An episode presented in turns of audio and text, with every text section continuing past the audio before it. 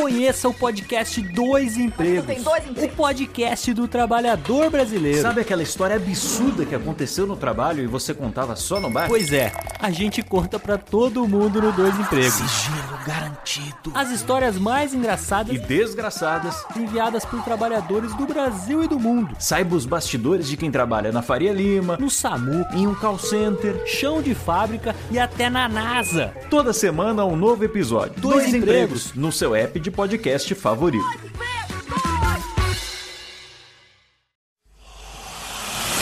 Emoção. Aventura. Suspense.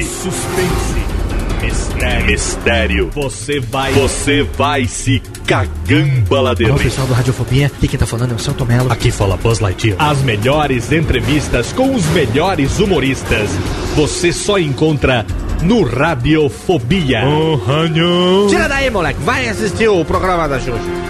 Radiofobia 500 jardas. Dublado nos estúdios da TVS.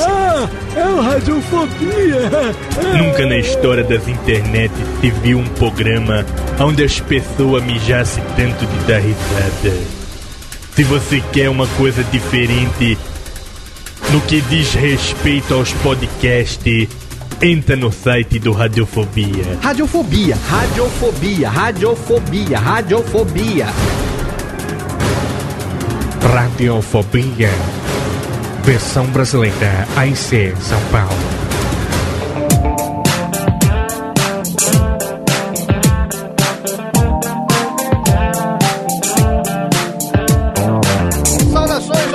Desocupado, você do mundo inteiro que insiste em ouvir essa bagaça podcastal. Eu sou Léo Lopes e essa é mais uma edição do seu Radiofobia, Alex. Exatamente, Alex. Obrigado, técnica, pelas palminhas.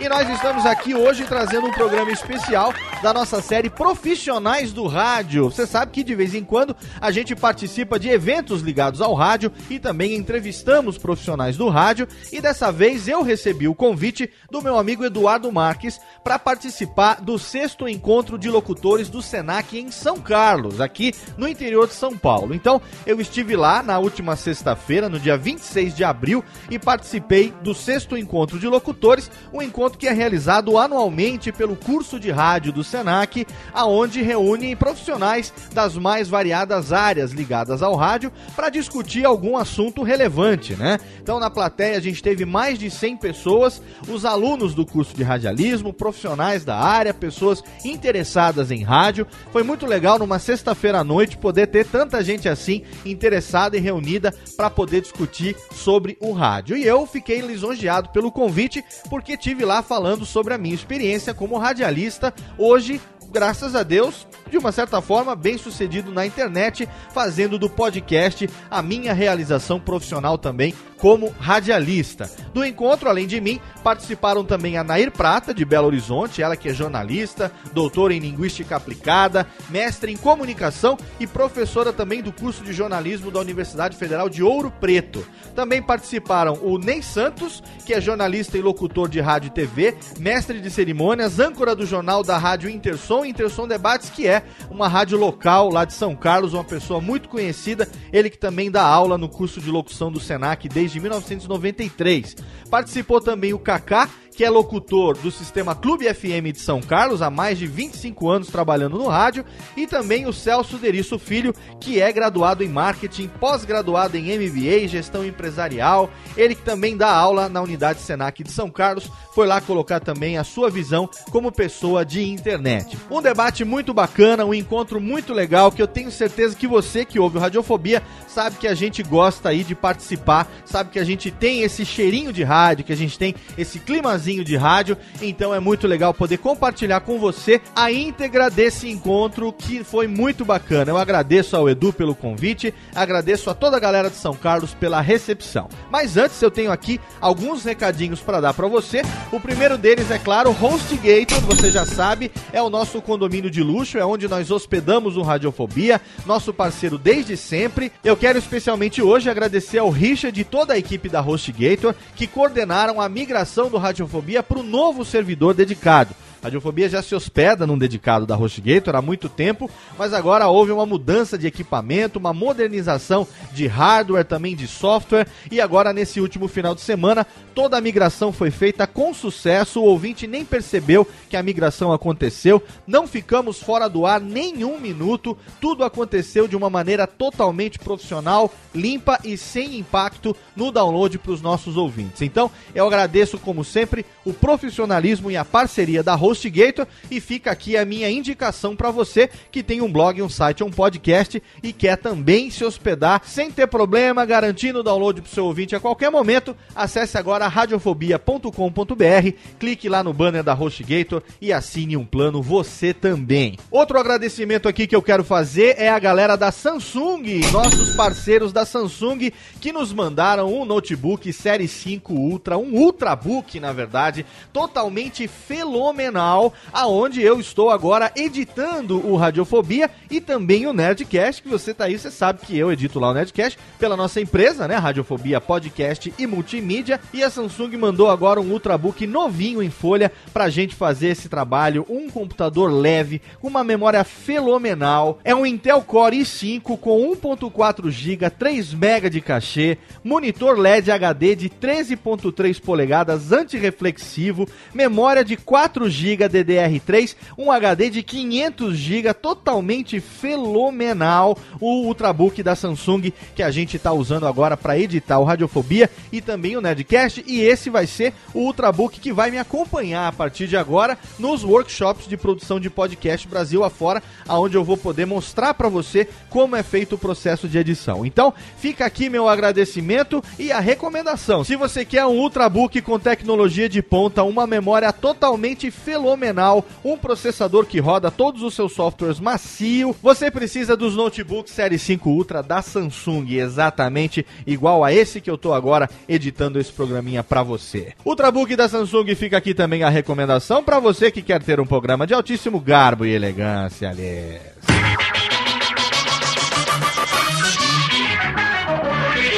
Camisetas do Radiofobia, você já sabe, toda a linha de camisetas do Radiofobia já está à venda na Cavalaria Geek, a nossa loja parceira, com a qualidade Fiction Corporation. Algodão fio 30 penteado, costura dupla no ombro, um silk de altíssima qualidade, passou pelo padrão Radiofobia e pelo padrão Cavalaria Geek de qualidade. Meu amigo Alexandre da Fiction tá produzindo pra gente as melhores camisetas e a Cavalaria Geek tá cuidando para que você possa pagar da maneira como você quiser, aceitando todos os cartões, parcelando e mandando na sua casa. E para todas as camisetas você ganha também um imantado, um bottom imantado exclusivo colecionável para você ter aí todos os modelos das camisetas do Radiofobia. Agora, atenção, atenção, que ruflem os tambores, técnica, porque a gente tem aqui uma promoceta, promoção para você que tá aí no Rio de Janeiro, você que quer se inscrever no workshop de produção de podcasts que vai acontecer no dia 18 de maio, da 1 às 6 horas da tarde na cidade do Rio de Janeiro. Você que ainda não fez a sua inscrição, atenção, agora começa a partir da meia-noite e um do dia 1 de maio até as 23h59 do dia 2 de maio, durante 48 horas, você vai poder se inscrever com 20% de desconto. Olha aí, o Matt ficou maluco, o pessoal do Bivet ficou louco. 20% de desconto na inscrição nas últimas vagas pra gente lotar o workshop de produção de podcast no Rio de Janeiro. Então no post tem um link, você vai clicar lá nesse link, atenção que é só por esse link, você vai compartilhar no Facebook e aí vai liberar a página para você se inscrever com 20% de desconto, tá certo? Você vai pagar apenas 159 reais na inscrição. Lembrando que você pode pagar em até seis vezes no PayPal. Você tem o seu cartão de crédito, você tem o seu PayPal, você vai entrar lá agora, vai clicar, vai compartilhar, vai abrir o link com o desconto, você vai ganhar 20%. São 40 reais de desconto na inscrição para o workshop de produção de podcasts que acontece no dia 18 de maio no Rio de Janeiro. Mas atenção, o desconto, a promoção é válida por apenas 48 horas. Então, se você tá aí, que você tá ouvindo, se você tá no Rio de Janeiro, se você tem amigos no Rio de Janeiro que comentaram com você do workshop e estão esperando até a última hora para fazer a inscrição, corre lá, porque as vagas são limitadas. Se as vagas terminarem antes das 48 horas, acabou, não tem o que fazer. Agora, se não, 48 horas é o prazo para você se inscrever no workshop de produção de podcasts com um desconto exclusivo de 20% que só vai durar 48 horas. Então não perca tempo, acesse agora o post desse podcast lá em radiofobia.com.br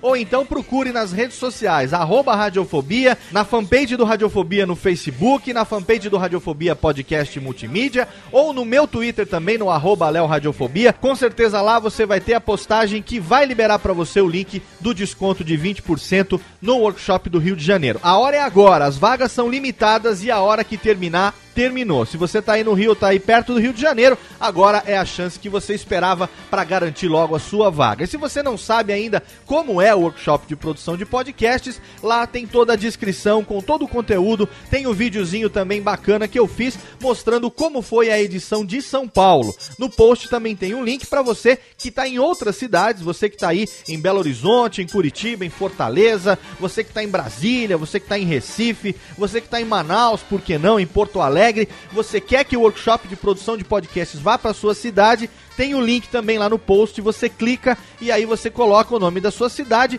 aí a gente vai avaliar aquelas que tiverem maior quantidade de manifestações de pessoas que querem o workshop na sua cidade. O pessoal do Bivid vai estudar para a gente levar o workshop até bem pertinho de você.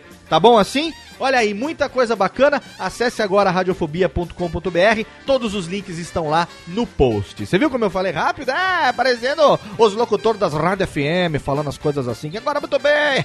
muito bem. Então, vamos para a rádio por falar em rádio. Vamos agora para o debate. Vamos agora para o bate-papo que eu tive com meus colegas de profissão, meus amigos radialistas, no sexto encontro de locutores realizado pelo Senac de São Carlos. Relaxa, aumenta o som, curte aí o papo e, é claro, o seu comentário comentário, a sua manifestação é sempre bem-vinda nos posts e também no nosso e-mail podcast@radiofobia.com.br. Abraço na boca, curte aí. Ah, tem uma novidade, lembrando que, lembrando que, técnica, vinhetinha, vinhetinha, vinhetinha. Começa agora Radiofobia Classics com Léo Lopes e Daniela Monteiro. Radiofobia Classics. Semana que vem, quarta-feira que vem, dia 8 de maio, estreia Radiofobia Classics com Léo Lopes e Daniela Monteiro. Você sabe o que a gente está falando? Não sabe? Então você não perde por esperar. Quarta-feira que vem começa mais uma atração, dessa vez mensal, aqui no Radiofobia para você. Se você gosta de música de qualidade, tenho certeza que você vai adorar. Fica aí com essa reticências, essa pulguinha atrás das oreba. Ou então vai lá no Facebook, a gente já contou alguns detalhes lá, revelamos alguns spoilers. Mas agora é hora de programa, é hora de bate-papo, é hora de Radiofobia. Olha aqui, olha aqui bem, conheço. Radiofobia. Radiofobia. Boa noite, pessoal, tudo bem? Uh, meu nome é Eduardo, eu sou o docente coordenador aqui da área de comunicação e artes do Senac. Queria agradecer a presença de todos vocês, a casa está cheia hoje. Esse é o nosso sexto encontro com locutores, a Rede Senac já faz isso há seis anos e o Senac de São Carlos tem participado de todos, todas as edições, né? E essa a gente também não poderia ficar de fora. E hoje aqui também ao meu lado mediando, né? Essa, esse nosso encontro aqui, aniversariante da noite, Verônica Lobo. Tudo bem, Verônica?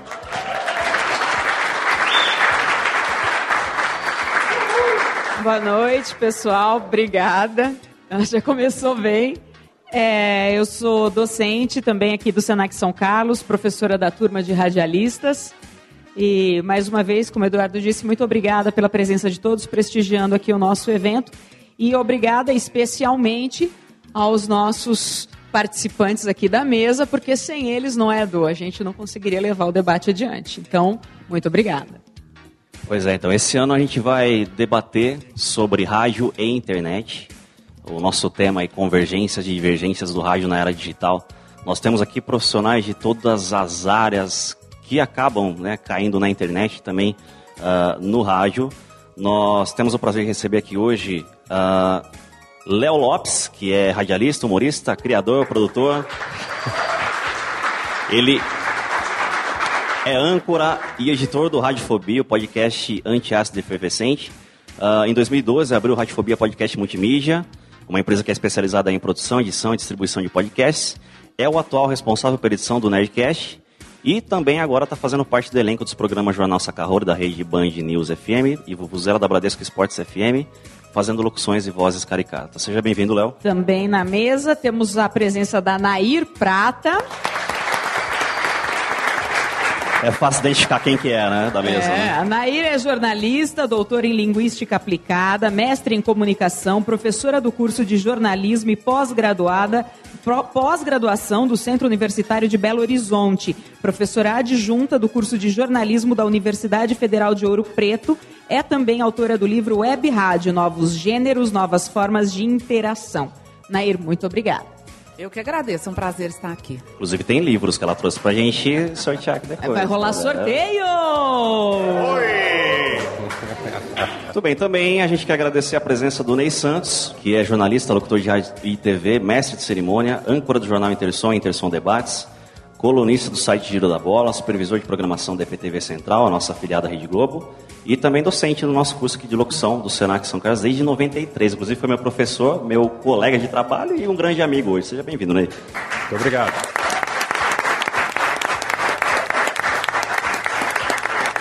Também na mesa o Kaká, locutor há 25 anos, desde os tempos da Rádio Progresso, coordenador artístico do sistema Clube FM de São Carlos. Obrigada, Kaká. Obrigado, gente. Caraca, eu tô do lado só de fera aqui, velho. Quero ver o que eu vou falar aqui hoje. E também aqui para fechar o nosso quadro de convidados nessa noite, o Celso Deriço Filho, que é graduado em marketing, pós-graduado em MBA, gestão empresarial. Possui também algumas formações na área de administração de empresas, comércio exterior, comportamento humano e empreendedorismo. Ele é professor há 15 anos, em especial na área de negócios, e é diretor do Grupo IT Brasil. Eh, também é docente aqui da unidade Senac e especialista em internet, nosso garoto geração Y aí. Seja bem-vindo, Celso.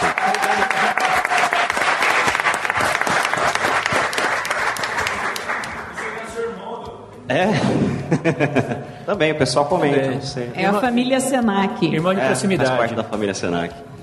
Muito bem. Então hoje a gente ah, procurou fazer de uma forma diferente do que a gente fez dos outros encontros. A gente vai estar aqui fazendo muitas perguntas para os nossos convidados. Vocês também podem participar a qualquer momento.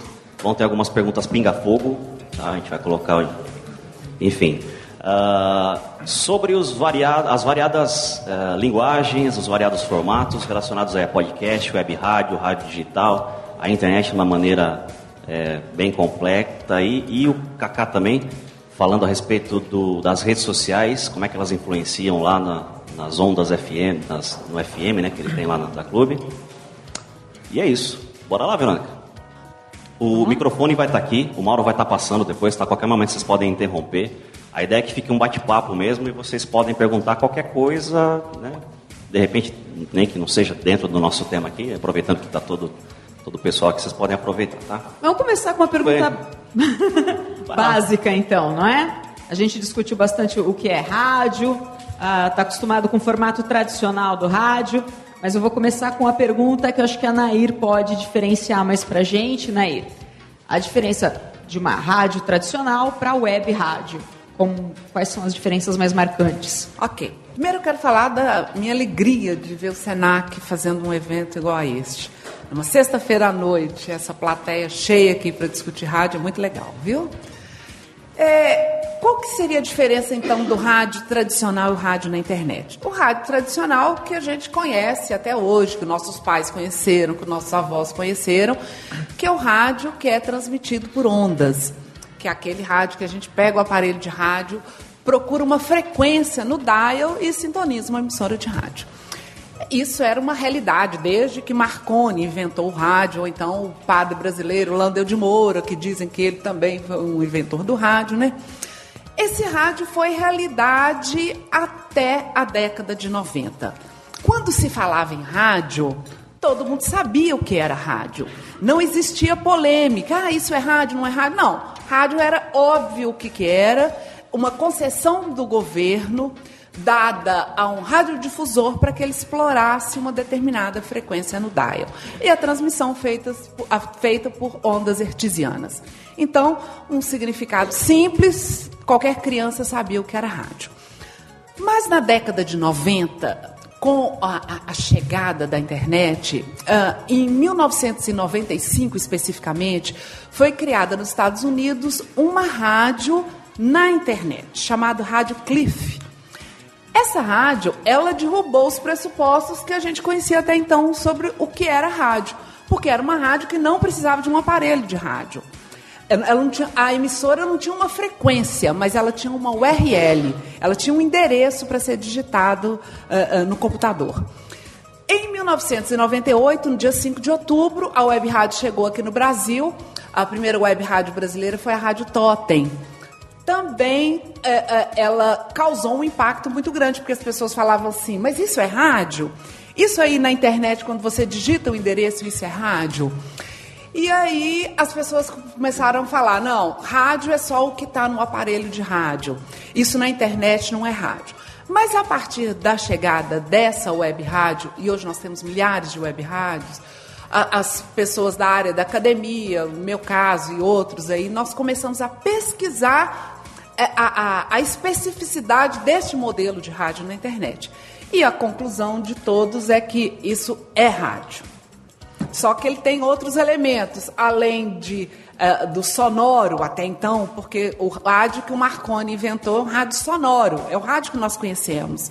Só que esse rádio na internet, ele é apoiado num tripé. Além de sonoro, ele também é imagético, porque ele tem foto, ele tem vídeo, ele tem infográfico, ele tem cor, ele tem uma opção de coisas na área da imagem. E ele é textual. Então, tem textos e tem hipertexto. Então, é um rádio apoiado num tripé, que é muito interessante e tem vários desdobramentos. Legal. Muito bem. Obrigada. Eu vou perguntar agora para o Léo. Eu. Aproveitando aí o, até o gancho né, da diferenciação entre o web rádio e o rádio tradicional, para você explicar. De repente tem muita gente aqui que ainda não conhece hum. o que é um podcast, né? Então eu queria que você explicasse para a gente basicamente o que é um podcast. Bacana. É, seguindo mais ou menos essa linha é, que a Naira explicou com relação à rádio web e web rádio, é, a explicação geralmente quando alguém pergunta para a gente o que é um podcast, tem muita gente que é contra, mas não tem nada contra isso, é dizer que é um programa de rádio na internet. Essa é uma explicação para leigos, né? É, como é que você vai explicar? Um monte de pessoas reunidas falando sobre um assunto, tocando música de fundo. O que é isso senão um programa de rádio? Né? É, mas, na verdade, seguindo a lógica que a Anaí estava é, pontuando, é, podcast e rádio não tem nada a ver a não ser na linguagem. A linguagem pode ser a mesma. É, mas na tecnologia são fundamentalmente diferentes, até mesmo da web rádio. Podcast e web rádio são totalmente diferentes. É, o podcast surgiu em 2004, né? E só existe podcast porque existe internet. Então, é, tem um, um, um empresário que era DJ da MTV na época, chamado Adam Curry, nos Estados Unidos, que tinha um programa na MTV. E a MTV americana é, é, tem aquele jeitão de rádio também, né? É, music Television, né? então toca muita música, ele falava muito de música e tal.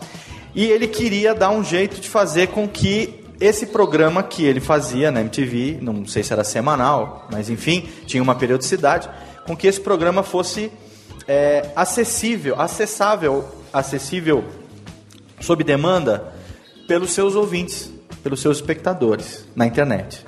E aí ele utilizou a tecnologia de um outro cara chamado Dave Winner, que foi o criador, um dos desenvolvedores do conceito de feed RSS. Tá? Todo mundo aqui acessa a internet. Quem aqui assina feed de alguma coisa? Levanta a mão. Você assina feed de notícia? Quem assina feed de podcast? Quem ouve podcast por feed? Né? Feed o que, que é? Você tem um site, esse site é, ele tem postagens, essa postagem ela é atualizada, sei lá, diariamente ou semanalmente, e o feed nada mais é do que você assinar essas postagens. Então, cada vez que tem uma postagem nova, você automaticamente recebe uma, um aviso de que, aquela, que há uma postagem nova naquele é, site que você assina. Você pode receber só o título, você pode receber a postagem completa. E o Dave Winner, o que, que ele fez? A partir do RSS 2.0, ele possibilitou que arquivos de mídia fossem distribuídos também via RSS. Seja vídeo, seja é, arquivos MP3, alguma apresentação. Um arquivo de mídia, lógico que não é o arquivo que vai, é o caminho para o arquivo que está hospedado em um servidor. Então, o que, que o Adam Curry fez?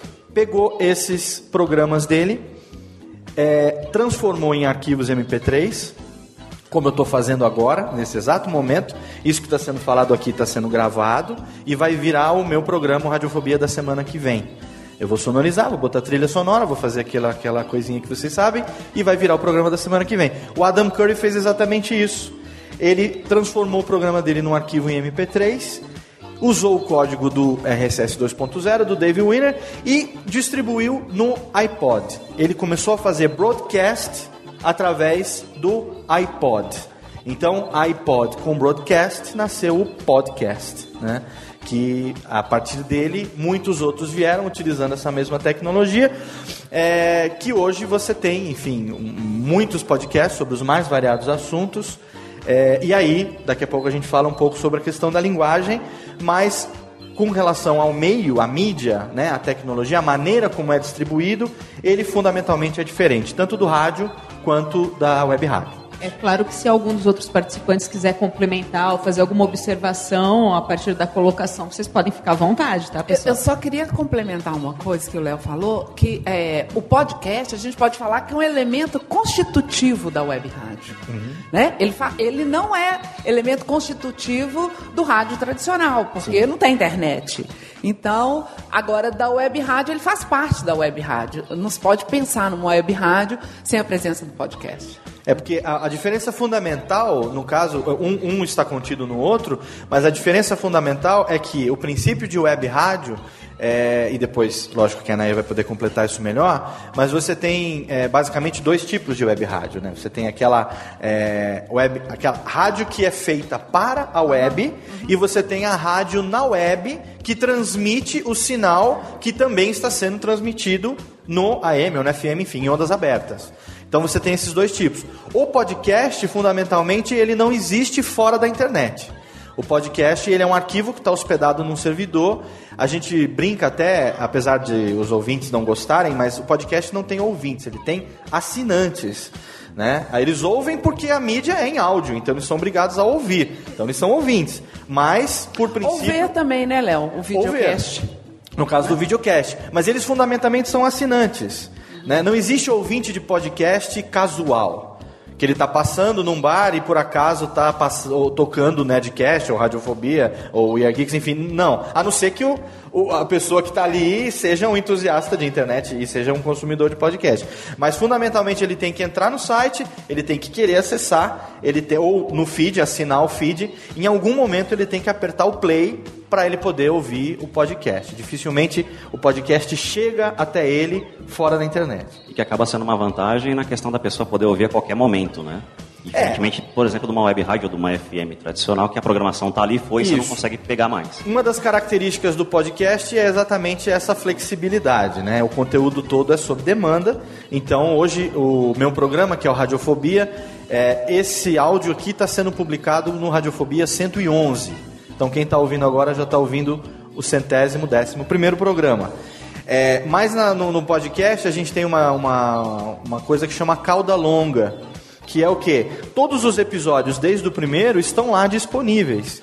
E acontece muito isso no podcast, de um ouvinte que conheceu o programa recentemente, gostou né, é, daquilo que ouviu e resolve fazer o que a gente chama de maratona, onde ele assina o feed e vai baixando todos os programas e vai ouvindo tudo desde o começo. Isso é uma característica exclusiva do podcast. Porque aí ele vai ter contato com aquele conteúdo que a gente fazia, muitas vezes de uma forma mais amadora, há 4, 5 anos atrás. Ele acompanha assuntos que já nem estão mais em voga, coisas que a gente falou, integrantes que já foram embora, é, memes, coisas de internet que na época eram modinha, hoje já desapareceram, né? e vai comentando. E legal é que eterniza, né? O site ele permite que essa interação aconteça também. Isso é uma, uma das características apaixonantes do podcast. Deixa eu só completar mais uma coisa. É, é a respeito desses dois modelos de web rádio que o Léo falou. Eu que eu já joguei que era pra cutucar pra você vir de volta. Na realidade, a gente chama é, esse primeiro modelo não de web rádio, mas de rádio artesiano com presença na internet. Porque de web rádio seria esse modelo genuinamente nascido na internet, de natureza digital. E o rádio artesiano com presença na internet seriam as rádios CBN, Band, Jovem Pan, etc. Acho que quase todas as emissoras de rádio que migraram para a internet, no início da internet, na realidade elas fizeram isso no início para ter uma, uma visibilidade, uma vitrine comercial. A maioria fez isso foi para é, buscar recurso aí na área de publicidade. E aos poucos elas fizeram dessa vitrine na internet uma emissora de rádio. Foi quando elas começaram no início, colocava foto dos locutores, colocavam interação com os locutores, etc. E aí, quando a internet possibilitou isso, as emissoras começaram a disponibilizar a própria transmissão ao vivo online. E começaram também a disponibilizar arquivos de programas de uh, publicidade, etc. Mas a gente pode considerar que esse modelo de transmissão acabou virando um segundo modelo, porque muitas emissoras não têm na internet a mesma transmissão que elas têm no, no espaço artesiano. Um exemplo que eu gosto de dar, por exemplo, na hora da Voz do Brasil. A Voz do Brasil é transmissão obrigatória. Quem não transmite está ferrado, não é isso? Algumas emissoras com transmissão que tem presença na internet, na hora da Voz do Brasil elas transmitem outro programa. Inclusive elas avisam isso na frequência no dial. Uma rádio lá em Belo Horizonte, a Rádio Alvorada, uh, ela tem um programa no final da tarde que chama Flash Memories. Então, quando é tipo seis e meia da tarde, o locutor começa a falar: olha, às sete horas o programa acaba aqui mas continua na internet. Então você continue conosco. Então às sete da noite, às sete e cinco, nós temos duas rádios Alvorada.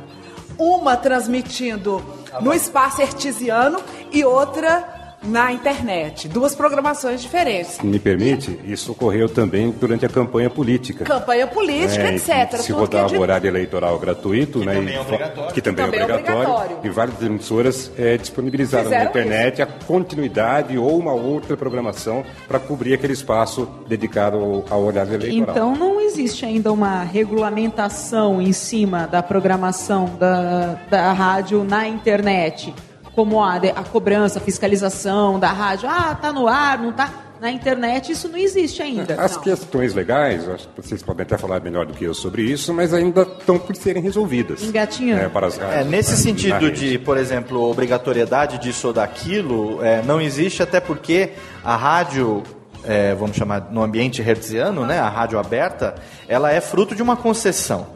Né? O, as ondas de rádio, elas pertencem ao governo, ao Estado. Né? Não, não, é de ninguém. Então ele te permite utilizar aquela frequência naquele município com uma determinada potência de transmissão. É, na internet você é dono do seu espaço. Você compra o domínio, você produz o seu conteúdo, você faz, você publica. Você está sujeito na internet às mesmas leis de caráter é, moral, ético, criminal, seja lá o que for, que na rádio aberta, né? Eu, é, a partir do momento que eu estou no meu podcast e que eu abro a boca para falar de um político, de uma pessoa pública ou de alguém, eu estou sujeito a ser processado por calúnia ou por difamação, da mesma maneira que um radialista numa rádio. É, exatamente. Então, Mas essa como responsa... cidadão, não como comunicador. Como cidadão, sim, mas a gente já está tendo uma rigorosidade cada vez maior, por exemplo, se fica determinado que, no meu caso, por exemplo, eu tenho um programa que tem ah, 100 mil é, downloads, então a minha audiência é maior do que muita rádio pequena. Então, a partir do momento que isso se caracteriza, é, eu passo a ser enquadrado como é, pessoa de mídia e como se fosse jornalista, comunicador e não como cidadão. Né? Existe né? a exigência, Léo, para o registro profissional é, para o registro internet? profissional, não. Na internet, não. No caso, por exemplo, do podcast, é, 99,99% de quem faz podcast é, são pessoas comuns, entre aspas. Não, não tem nenhum vínculo com o rádio. Né? Eu sou um, alienígena nesse meio, porque são pouquíssimos os radialistas, pessoas que vieram do ambiente do rádio, que migraram para a internet, que adotaram a internet. Eu não estou de 100% na internet, porque também tem os programas que eu faço na Band e tal, então não estou 100%. Mas o que é meu, conteúdo meu, que eu produzo, ele está totalmente é, na internet. É, mas você encontra pessoas que. É, porque a facilidade de se gravar um podcast é o seguinte: quem tem um smartphone aí? Levanta a mão, quem tem um smartphone. Você pode fazer um podcast agora, nesse momento. Você vai pegar aqui, ou você vai gravar no gravador do seu telefone aquilo que você está falando, ou você vai baixar um aplicativo chamado Spreaker ou alguns outros que tem, e imediatamente você vai fazer, publicar e disponibilizar o conteúdo. Quer dizer, você faz um podcast a qualquer hora, em qualquer lugar. Então você não precisa ser um profissional de comunicação para fazer isso, né? Agora, a qualidade do que você faz, a fidelização do seu público, se você vai conseguir crescer, se você vai conseguir ter audiência, ganhar dinheiro com isso ou não, aí já é uma outra questão que se relaciona diretamente com, enfim, a, a, a sua qualificação. Mas a sua ideia original era ser realmente um locutor de FM, né? Eu sou locutor. Não, não, sim, FM, mas né? quando você. Eu sou radialista, DRT 27885-SP. Ó. Tirado no dia 8 de fevereiro de 2005, tardiamente, Aham. com 31 anos de idade. Mas a minha paixão sempre foi o rádio. eu Ah, sou e aquele aí? tipo de pessoa que acordava de manhã. Eu sou de Serra Negra, aqui do interior de São Paulo. Eu sou aquele tipo de moleque que acordava com aquele cheirinho de café, a avó ouvindo Zebete, o Eli Correia, Gil Gomes, o Radinho era o companheiro de fogão dela ali, e foi nesse ambiente que eu me apaixonei pelo rádio, aquele tipo que imitava o Silvio Santos com três anos de idade, sabe? Tipo de, de Zé Gracinha e tal, que sempre falou mais do que devia quando era moleque, e hoje ganha para falar, né? Então a paixão sempre falou mais alto. Eu só migrei de mídia. Porque no momento que eu me tornei radialista em São Paulo, que é um mercado muito competitivo, é, e no momento que eu tive o meu registro profissional em mãos, e é uma questão que não sei se é o momento, mas enfim, vamos falar, é, até porque entrou no assunto, é, eu já não tinha como entrar competitivamente no mercado com 31 anos de idade. Acabei de tirar o DRT. E agora? Vou fazer o quê? Vou ser folguista? Vou trabalhar de madrugada? Para ganhar 400, 500, 600 reais? Para sustentar uma mulher e dois filhos? Que jeito? Você sabe qual a diferença entre um radialista e uma pizza? Você me contou. Você sabe qual a diferença entre um radialista e uma pizza? Uma pizza alimenta uma família de quatro pessoas. É triste, mas é verdade. Eu conto na minha mão. Quantos, eu conto na mão do Lula. Quantos amigos eu tenho que conseguem sobreviver e sustentar suas famílias única e exclusivamente do rádio? Tem uma vaguinha pra mim onde você trabalha lá? Eu ajudava, sei lá. É, não, não é verdade? Porque é, eu, com 30 anos, como é que eu ia disputar com uma, uma molecada que acabou de se formar no Senac, na Rádio Oficina, onde eu me formei? O o pessoal estava saindo no gás, sabe? Hoje tem o Jorge Ribeiro, que está na, metro- na, na Mix, lá em São Paulo. Ele fez Rádio Oficina também, uns dois anos antes de mim. O moleque tinha 16 anos. Morava com o pai, com a mãe. Ele, aquele modelo de você fazer por paixão, trabalhar de graça e aos poucos você vai ganhando, vai galgando. Hoje não, ele está lá, tá bem, tá no horário principal da rádio e tudo mais. Mas como é que eu ia me sujeitar a viver disso, tendo uma família para sustentar? É impossível. Então sempre o rádio para mim foi aquela frustração, aquela paixão, aquele amor platônico, aquela coisa que, sabe, eu tenho, tô aqui, me formei, tô preparado, tô qualificado, sei falar, mas não tem mercado para mim. Até que eu conheci as possibilidades da internet, né? A ponto de eu conseguir montar a minha empresa e montar um negócio e hoje ter né, uma produtora, enfim, viver hoje, graças a Deus, bem, sustentar a família e ser radialista bem sucedido na internet hoje foram quase 10 anos de, de, de, de busca nesse sentido. né? E não dá para falar assim, ah, hoje você voltaria para o rádio? Pra, só para fora da internet? Só para o rádio aberto? Não consigo ver essa realidade. Porque, infelizmente, ainda né, não tem mercado para isso. Aqui, o pessoal que trabalha com, com você que está há 25 anos no rádio. É mentira isso que eu estou dizendo? Não, não, não, não é- é O rádio, infelizmente. Porque às vezes pode falar assim, o cara está falando de fora. Não, não, é, é, é mais ou menos isso.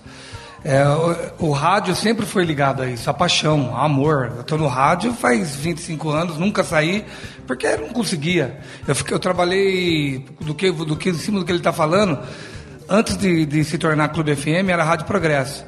E dono de rádio, gente, dono de rádio é um caso sério, velho. Olha, eu vou falar uma coisa pra vocês. O dono de rádio, tomara que não tenha nenhum dono de rádio aí. O dono de rádio, ele teria Verdade, que fazer. Tem dono aqui, hein? Tem. Acho que tem. Ah, mas eu vou. vou- alguns, então, dono de rádio. No sendo dono da, no sendo dono da sua rádio, você pode falar. Alguns Saiu donos bem, de rádio. alguns, alguns. Alguns donos de rádio, gente, eles deveriam. Sabe o que eles deveriam fazer? Eles deveriam deixar na mão do funcionário. Porque é bem mais cuidado do que com ele. Porque às vezes. A... A gente, é verdade. A gente faz o rádio por amor.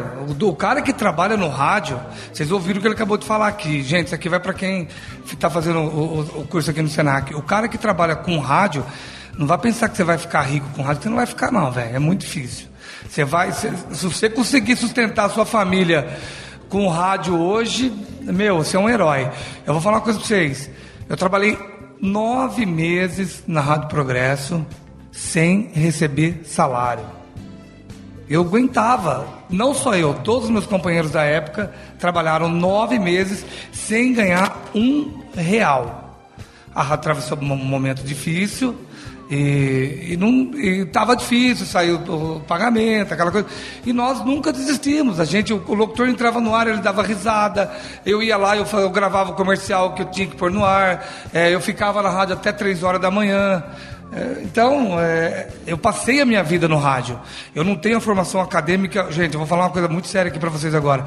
Eu não tenho a formação acadêmica aqui, acho que nem para, com todo respeito, limpar os pés das pessoas que estão nessa mesa. É, eu sempre vim de uma família pobre e o que eu consigo, minha vida eu constituí no rádio. Eu- minha vida eu constituí no rádio. Eu sou muito bem sucedido hoje no rádio, mas muito bem mesmo. Não tenho do que reclamar. Mas eu tive a sorte ou a competência de pessoas que de me verem no rádio e, e dar esse, esse, esse, esse valor que eu tenho hoje. É, com todo respeito a todos os radialistas, ele falou que ele contaria no dedo. Então ele pode contar um- eu no dedo do Lula, porque eu sustentaria três famílias com o que eu ganho hoje no rádio. Entendeu? Mas é o que eu falo, é, é o que eu falo. Hoje. Já, já sabem quem vai pagar a cerveja depois do evento. Não, não, ó. E para quem eles vão pedir ele emprego também. né? Eu falo Não, isso, gente, eu falo isso pelo rádio, cara. É, é muito ruim. Eu vou falar isso pra ele. É muito ruim uma pessoa vir e o amor que a gente tem pelo rádio, pelo que eu tenho no rádio, ele virar e falar isso. É ruim pra gente, mas é verdade. Dói. Dói Você sabe pra que eu caramba. falo isso com o falar. mesmo amor que Exatamente, você. é, né? eu imagino. A, a pergunta é o seguinte: se você fosse começar, você começou a sua carreira há 25 anos. Há 25 anos. Se você tivesse que começar a sua carreira hoje no rádio, Não. Você não é ia. difícil. É, não, não começaria. então na verdade, De a- realidade, né? É, o amor Momento. que a gente sente pelo rádio faz com que a gente fale isso com dor no coração pela realidade que isso representa, mas ao mesmo tempo mantém acesa a nossa vontade de mudar essa realidade. Exato. E vou te explicar uma coisa pra, pra, pra- em cima do que ele falou. É, se amanhã eu ser demitido do, do sistema clube de comunicação, gente, eu tô ferrado. Hoje, O, o Léo hoje falou é uma palavra- maravilha. Desculpe, Cacau. É. O Léo falou uma palavra que eu acho que é fundamental, né? que é possibilidades. Né? Nós temos que, isso não é só no radialista, em qualquer profissão, você tem que aventar todas as possibilidades e buscá-las. Então, o rádio por si só não oferece um mercado eh, competitivo, agradável, eh, financeiramente recompensa- recompensador. E as possibilidades que o rádio te agrega, será que não possuem? Né? O Léo é um exemplo, o Kaká é um exemplo, não em termos de tecnologia, mas em termos de linguagem. É, eu acredito que todos que estão aqui na mesa buscaram uma opção dentro do rádio, uma possibilidade de diferente do que o rádio tradicional que a gente conhece. E, Ney, também, a internet é uma possibilidade dessa, porque permite, Sem às vezes, no tempo alguma. paralelo, você começar a criar alguma coisa e, quem sabe disso, virar fruto de um trabalho futuro. Né? Começa... A maioria das empresas de, de internet, muitas vezes, elas acabam começando como uma atividade paralela da pessoa. Porque ela fala, eu tenho meu emprego formal, tenho minha profissão formal, porém eu vou fazendo conforme tenho tempo livre e trabalho na internet. E muitas delas acabam sendo ah, puxadas pelas empresas por causa de programas na internet. E essa possibilidade de ter um podcast, criar talvez uma web rádio, também é uma, é uma chance que tem das pessoas. Poxa, eu não posso me dedicar 100% a isso porque eu preciso de um emprego formal a princípio. Mas nada impede, tempo livre eu vou fazendo e quem sabe, a hora que isso der certo, a gente consegue fazer essa transição de carreira. Foi isso né? que aconteceu comigo, na verdade. É, Eu até agosto do ano passado eu trabalhava no mundo corporativo, né? É, eu sou formado em japonês. Eu sou tradutor e intérprete de japonês. Falo inglês e japonês fluentemente, mas eu morei no Japão, tenho japonês como segunda língua. É, antes de me tornar radialista, eu me tornei tra- tradutor de japonês. Então, é, eu trabalhava com isso. Né? Eu fui missionário né, de uma religião de origem japonesa e fiquei lá durante 12 anos. Depois eu saí, obviamente, pela qualificação, acabei sempre trabalhando em multinacionais, em empresas japonesas. E só depois que eu tirei o meu registro de radialista, quando eu vi que eu não conseguiria competir naquele mercado de rádio, mas o tesão de fazer rádio era tão grande que eu não conseguia parar, porque é uma cachaça lazarenta esse negócio. Que eu vou, como é que eu vou fazer agora que eu tô com o DRT na mão, que eu tô cheio de gás, com 30 anos de idade, coisa que eu queria ter feito com 18? Como é que eu vou fazer para manter essa chama acesa? E durante um ano e meio, quase dois anos, eu fiquei buscando uma forma de fazer isso acontecer. Trabalhei em web rádio, a troco de bala. Fazia folguista em web rádio de fim de semana, só para ter o prazer de estar no microfone aberto, sabe? Com uma web, rádio que tinha lá eh, em São Paulo, chamada Rádio Fênix, que tocava para a galera que morava no Japão. Era a rádio dos brasileiros no Japão, tocava sucessos do Brasil e tal para o pessoal no Japão. E aí eu sou muito amigo do Japa, né, que, é- que era do Pânico, ele é meu padrinho no mundo do rádio, Nilson Nil, que é dessa Rádio Fênix também, que bancaram o meu curso na Rádio Oficina, porque eu não tinha grana para fazer. E eles, quando a gente se conheceu, falaram assim: não, velho, você quebra um galho aqui pra gente de vez em quando, faz uma vozinha, uma locuçãozinha em japonês e tal, mas vai lá que o curso tá pago. O cara foi lá, deixou pago o meu curso, cara, de rádio. Tamanho o que ele, a paixão que ele viu, entendeu? E aí eu comecei, fiquei lá de graça durante quase. De graça não, como forma de agradecimento pelo curso que ele tinha me dado, né? Mas o prazer era, esse, era de estar no ar, era de ligar uma música, era de, enfim, Falando que você está falando que sem cortar você, eu acho que a web rádio foi inventado por um locutor que foi perdeu o emprego. Certamente, óbvio, que viu isso que ele disse. tenho certeza Que viu essa possibilidade de você. É, que foi o que aconteceu? Eu vou fazer o quê? Se tirar o microfone da nossa mão, ela fica doente. Mano, febre? Vixe, Maria. Convulsão. Vai falar na praça, né? Dá um jeito, mas sai falando. É coisa, é, é, gente, que- quem, trabalha, quem trabalha em rádio aqui agora sabe o que eu tô falando. É, é na veia. Se prepare. Se você entrar, você não sai mais. Eu duvido, são poucas as pessoas que eu conheço que trabalhou em rádio, que teve, pegou o amor que pegou, que a gente tem. É, a gente que costuma- depois saiu E depois e- saiu e ficou tranquilo.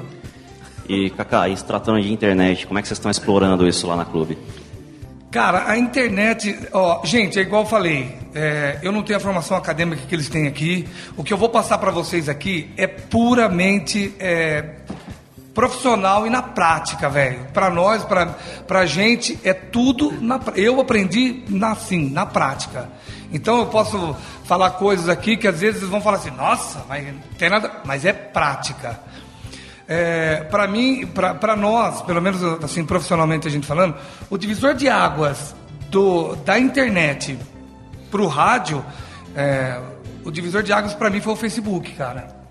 Eu acho que o Facebook que começou é, abrir a rádio assim, abrir a rádio na internet. Pode ter web rádio, pode ter uh, o podcast, como eles estão falando, mas assim, é, em todas as pe- pesquisas de rádio que a gente faz, que aquela que o Ibope pergunta, que é o que eu tô falando, de tudo na prática, gente. O Ibope pergunta, nunca, em nenhuma vez, saiu é, web rádio. Nunca saiu lá, a, uma, a, tava ouvindo uma web rádio. Entendeu? Então, eu acho que pro FM, é, as rádios na web, essas coisas, a gente não, não, não sabe mensurar o que é uma web rádio. O que a gente, o que a gente faz, o que várias pessoas, coordenadores de rádios, diretores de rádios, é, fizeram foi o quê? A hora que saiu a web rádio, que começou aquela coisa da internet, ah, vamos colocar o som da internet no, no site e tá lá, disponibiliza o nosso som no site. Algumas, algumas rádios fazem o que ela disse, que é na, hora, na Voz do Brasil. Como a gente não transmite a Voz do Brasil, a gente não faz isso, não fala nada para ninguém. É, como a gente não transmite a Voz do Brasil, a gente ainda não pensou nessa possibilidade. Mas já tem estudo, já, a Clube Ribeirão Preto, que é uma rádio mais acima de tecnologia da gente, até porque nós estamos aqui em São Carlos, nós estamos em fase de mudança, nós vamos para um prédio novo. Aí sim a tecnologia vai ser até mais avançada do que nós já temos. Mas em cima da Clube Ribeirão que eu vivo e daqui que eu vivo, vamos dizer assim, nós exploramos a, a web, a internet dessa maneira. A gente joga o nosso som na internet via site e vamos embora. Nós não cortamos nada. É, o que comercial, comercialmente, é, musicalmente, é o que vai para o ar, vai para a internet, né? E não se não se fala, é, é tão o, o, o mercado assim tão não tão explorado que na hora de vender uma propaganda não se fala para o cliente é, da web rádio Vou fazer uma pergunta. É, vocês já chegam ao ponto de fazer alguma programação com base no que vocês recebem de feedback da internet? Não. Por exemplo, um programa só com as mais pedidas do Facebook, sei lá, alguma coisa assim? Não. Não, porque é a, é a mesma. É, a, a, o Facebook aproximou tanto o mais o ouvinte da rádio, aproximou de uma maneira, eu vou falar para você, igual o telefone. É como se fosse o telefone. O, o Facebook, na rádio, pelo menos pra gente, pessoal, o que a gente usa, o que a gente faz, é uma aproximação por telefone. Agora, deixa eu te perguntar. Agora eu vou perguntar como ouvinte. Claro, claro. É, na minha época de, de ouvinte de rádio assíduo, quando eu era moleque, nos anos 80, o nosso sonho sempre foi. Você acha que também viveu isso? O nosso sonho sempre foi ligar na rádio e falar com o locutor que você gosta, Vixe. entrar naquele horário daquele programa que você curte e tal. Só que geralmente isso é uma, é uma, uma via de uma mão só. Né? É diferente, por exemplo, do Pânico, quando você interage, um programa que você liga e interage com o locutor e tal. Geralmente é uma videomão, você liga na rádio, atende a secretária ou atende aquele serviço eletrônico, você pede uma música, depois você fica torcendo para aquela música entrar naquele determinado horário. Você está dizendo que a utilização do Facebook acontece mais ou menos nesse sentido, ou vocês têm a via que o telefone não permitia ter, que é o retorno para o ouvinte do que você, por exemplo, pensa do que ele está escrevendo ali, ou dos seus colegas. Essa, essa via, ela acontece em duas mãos? Há essa interatividade, ou é só o receber do ouvinte? Não, há interatividade. A gente responde, a gente conversa. É, mas o- é que a gente vai entrar em detalhes aqui, certos detalhes, que, gente, nós vamos discutir o rádio aqui é muito lá na frente. Que se eu entrar em detalhes aqui do que acontece com o rádio. O rádio hoje é um rádio, é, um, é uma coisa engessada. A gente é uma é, é engessada. A gente nós trabalhamos com lista de trabalho, nós trabalhamos com tempos limitadíssimos. Estou falando isso pela Clube FM. Eu acho que hoje, hoje é, a Clube FM São Carlos, Ribeirão Preto, ela, é- ela está entre as 10 rádios do Brasil tranquilamente. Em equipamentos, em tecnologia, é, em profissionais. Entendeu? Eu, eu falo isso sem medo de errar. Aqui no interior vocês ainda conseguem falar na rádio, porque lá em São Paulo o locutor não fala mais, né? Aqui. é, Lá em São Paulo ele fala, muito bem, eu sou fulano de tal, tá começando agora as melhores do daqui a pouco a gente tá de volta, esse daqui a pouco, daqui a duas horas, ele encerra o horário dele e vai embora. É. Aqui no interior você consegue, não tô falando de rádio AM, tô falando de rádio FM. Aqui no interior você consegue, no FM, interagir, ter, falar, porque o locutor em São Paulo já não fala. Então, eu, eu, eu já vejo de uma maneira diferente. Eu, eu ouço as rádios de São Paulo, só que eu ouço mais. É, é, as rádios de São Paulo dessa maneira são as rádios pop. Né? A rádio pop ela requer isso. Ela, eu acho que ela, ela atinge um público mais novo e o público mais novo não gosta muito de falação. Essa é a verdade. Ele quer ouvir os, os poperô dele lá e, e acabou. Agora, nós que fazemos rádio popular, eu acho que o ouvinte sente essa, essa, essa vontade, essa, essa, essa, essa coisa de ter o locutor ali perto. Eu acho que teve uma, uma, uma outra transformação do rádio. O rádio hoje, o locutor, do, o locutor hoje, ele é, gente, é, eu posso estar falando aqui, às vezes eu vou falar uma coisa aqui que às vezes vai falar, nossa, tá se sentindo, não é isso, gente, pelo amor de Deus. É, não, não acontece só comigo, acontece com vários locutores. É, de ficar olhando, de eu, de eu chegar numa sorveteria, a pessoa parar de atender outra pessoa e falar, nossa, você que é o Cacá? Ah, meu Deus. Ai, nossa. Gente, de até pedir autógrafo. Isso, é, é, isso não existia no rádio antigamente. Delícia, Hoje não? Hoje nós temos locutores.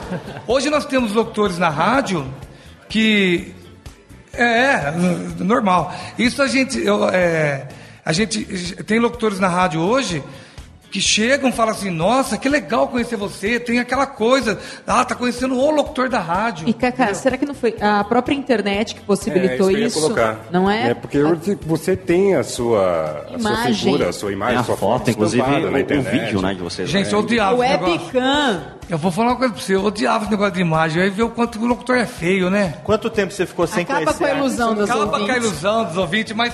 Quanto tempo você ficou sem conhecer a cara do Gil Gomes, a cara do Eli Correia? A cara... né, Naquela, na época não, não tinha associação da imagem Não. ao radialista, Não. né? Mas o engraçado A internet mudou isso. O engraçado é que até hoje às vezes acontece isso, sabia? Chega ouvinte na rádio, nossa, eu imaginava você gordo, alto, grandão. Eu não imaginava você careca, nossa. Porque a foto é plano americano só, né? É, só entendeu? aqui. Acontece isso. E se a foto não ficou boa, transforma em preto, e branco que resolve. É, mas o rádio hoje, ele tem essa magia com o ouvinte. Ele, o rádio hoje, pelo que eu vejo, o rádio hoje, ele tem uma magia com o ouvinte muito legal, muito Então, mas- bacana. Mas, aí o que acontece é que, que é um assunto que a gente ia colocar um pouco mais para frente, que é a questão da linguagem. Né? Então você em São Paulo tem linguagens específicas para para targets, né, para mercados segmentados, para grupos de pessoas que correspondem àquilo que você quer é, falar, quer transmitir, quer tocar, né? E no interior esse target não está tão diferenciado assim ainda. Né? São caras mesmo, eles preferem uma programação que é um pouco mais geral, né, generalizada, do que algo mais específico. Então, talvez, é, talvez não, com certeza é por isso que você tem uma linguagem apropriada para a maioria das pessoas aqui que tem certos costumes, tem a sua vida é, é, tradicional, ainda é uma cidade interiorana, é, em alguns momentos até colonialista, né, que leva as pessoas a terem esse tipo de cultura. É isso, é mais ou menos isso eu- em cima do que você está falando. É, por exemplo, eu, fui, é, eu vou muito para São Paulo. Então, vou, vou falar de rádio de ponta, vamos dizer assim, de rádio de massa, tá? É, hoje é a, a 104,7 lá. A Transcontinental é a primeira colocada. A Band hoje foi- atingi- a- a- atingiu a segunda colocação. Aí vem Tupi, vem Nativa. Sim. Então, é, gente, olha só, aí tem rádio que toca muita música do mesmo segmento e não atinge o mesmo nível, nível de audiência que eles têm. A mesma quantidade de ouvintes por hora, ou por minuto, ou por segundos que eles atingem. E eles falam pra caramba, velho. Eles falam muito. É, fica contando isso. Eu vi é, matéria, você vai lembrar do que eu vi o, o locutor fazendo. Programa Sweet Sensation da época do Luciano Arantes, que era um fenômeno de contar historinha de amor no ar, gente. As três. As três tops de São Paulo, se diz tops, as- contando historinha de amor. E era mais ou menos assim, gente. Porque ela, eu a conheci no baile de carnaval desse jeito. Paixão Nativa é isso, basicamente. É, o Paixão Nativa aí é uma. Ela falou da terceira rádio bem colocada em São Paulo. O programa O Paixão Nativa é. Aliás, eu fiquei enlouquecida quando. eu- 230 mil ouvintes por minuto nesse programa. Depois, quando eu fui ver a carinha do locutor, foi essa coisa da decepção de todo ouvinte. Tem uma Gostoso pergunta do rádio hoje em dia, que é isso. Hoje em dia o locutor, ele não causa mais essa essa essa coisa do- da beleza. Se o ouvinte gosta do locutor, ele pode ser gordo, ele pode ser feio, ele pode ser careca, ele pode ser ele é ele é lindo pra ela e nossa. É porque a internet faz isso, né? Ela Exatamente. desmistifica, É. né? Antes o locutor tinha a função de mito, né? Eram Domingues e vários outros nomes aí, porque as pessoas não conheciam, não Imaginava tinham acesso aquele homem- à foto, imaginava um homem maravilhoso, né? Porque é, é, é, seria ausência da encarnação, né? Então seria só a voz. E só a voz é, é uma. é, cada um imagina como quer. Então, cada um imaginava do jeito que queria. Agora não, a internet desmistifica. Todo mundo sabe a cara que todo mundo tem, porque é muito fácil. Com um clique no computador você tem acesso à figura da pessoa, então todo mundo vira normal. Gente, mas eu vou falar uma coisa pra vocês aqui. É igual eu falei, é prática, gente. E às vezes eu vou falar umas coisas aqui que os meus amigos que trabalham até comigo lá na clube vão falar: nossa, o Kaká tá querendo se aparecer. Mas juro por Deus, pelo meu filho, que não é isso. Gente, eu rouco, feio pra caramba. Gente, eu sou o locutor mais popular da cidade. Uau! Ó, 30, 30% contra 4, 6 do segundo colocado. Então o rádio, graças a Deus, ele desmistificou. Ele é, o rádio hoje, é, eu vejo o rádio como, como ele é, como, como é que eu vou explicar isso? O rádio hoje é uma diversão para o ouvinte. Então, quem está lá do outro lado, se diverte você, é igual eu falei, ela vai amar, ela vai Tem que tratar, atingir, né? vai tratar Tem você como um astro de TV, um, um astro. Você, no rádio do outro lado, hoje, você é tratado como artista. Tem uma pergunta do Rafael ali. Olá, tudo bem? Olá, Olá, tudo bem? Olá, Olá, olá, tudo tudo bem? bem? Vamos falar de moda. Ah, o, o Ney falou da, de uma questão aqui que, tá- que é muito triste, triste em São Carlos, que é a questão de todas as rádios tocarem o que é popular. né? A Intersom, desculpa se Eu posso perguntar seu nome? É porque eu não conheço as pessoas. É Rafael. Inclusive, Você faz o quê, Rafael? Eu, eu Com essa voz? Aí eu faço. Aí Ele foi nosso aluno. Ah, aluno do curso de rádio? Eu tenho DRT, mas nunca foi carimbado, viu? Ah, e hoje faço história e trabalho com edição de vídeo. Legal, obrigado. E sou Zé Graça também, né? Ah, o Vitinho te mandou um abraço, ele não pôde estar tá aqui, né? A Ah. gente fez um vídeo da Sub, não sei se você viu lá, ele te mandou pra você. Hoje? Não, não, faz 15 anos. O Vitor é o, nosso Vitinho- integrante caçulinha do Isso, Radiofobia, isso, John V. Jones. Isso, aqui de São Carlos, tá? Inclusive, ele mandou um abraço por trás. Falou que ia almoçar com você amanhã. Pois é, amanhã a gente vai comer. Que bonito, né?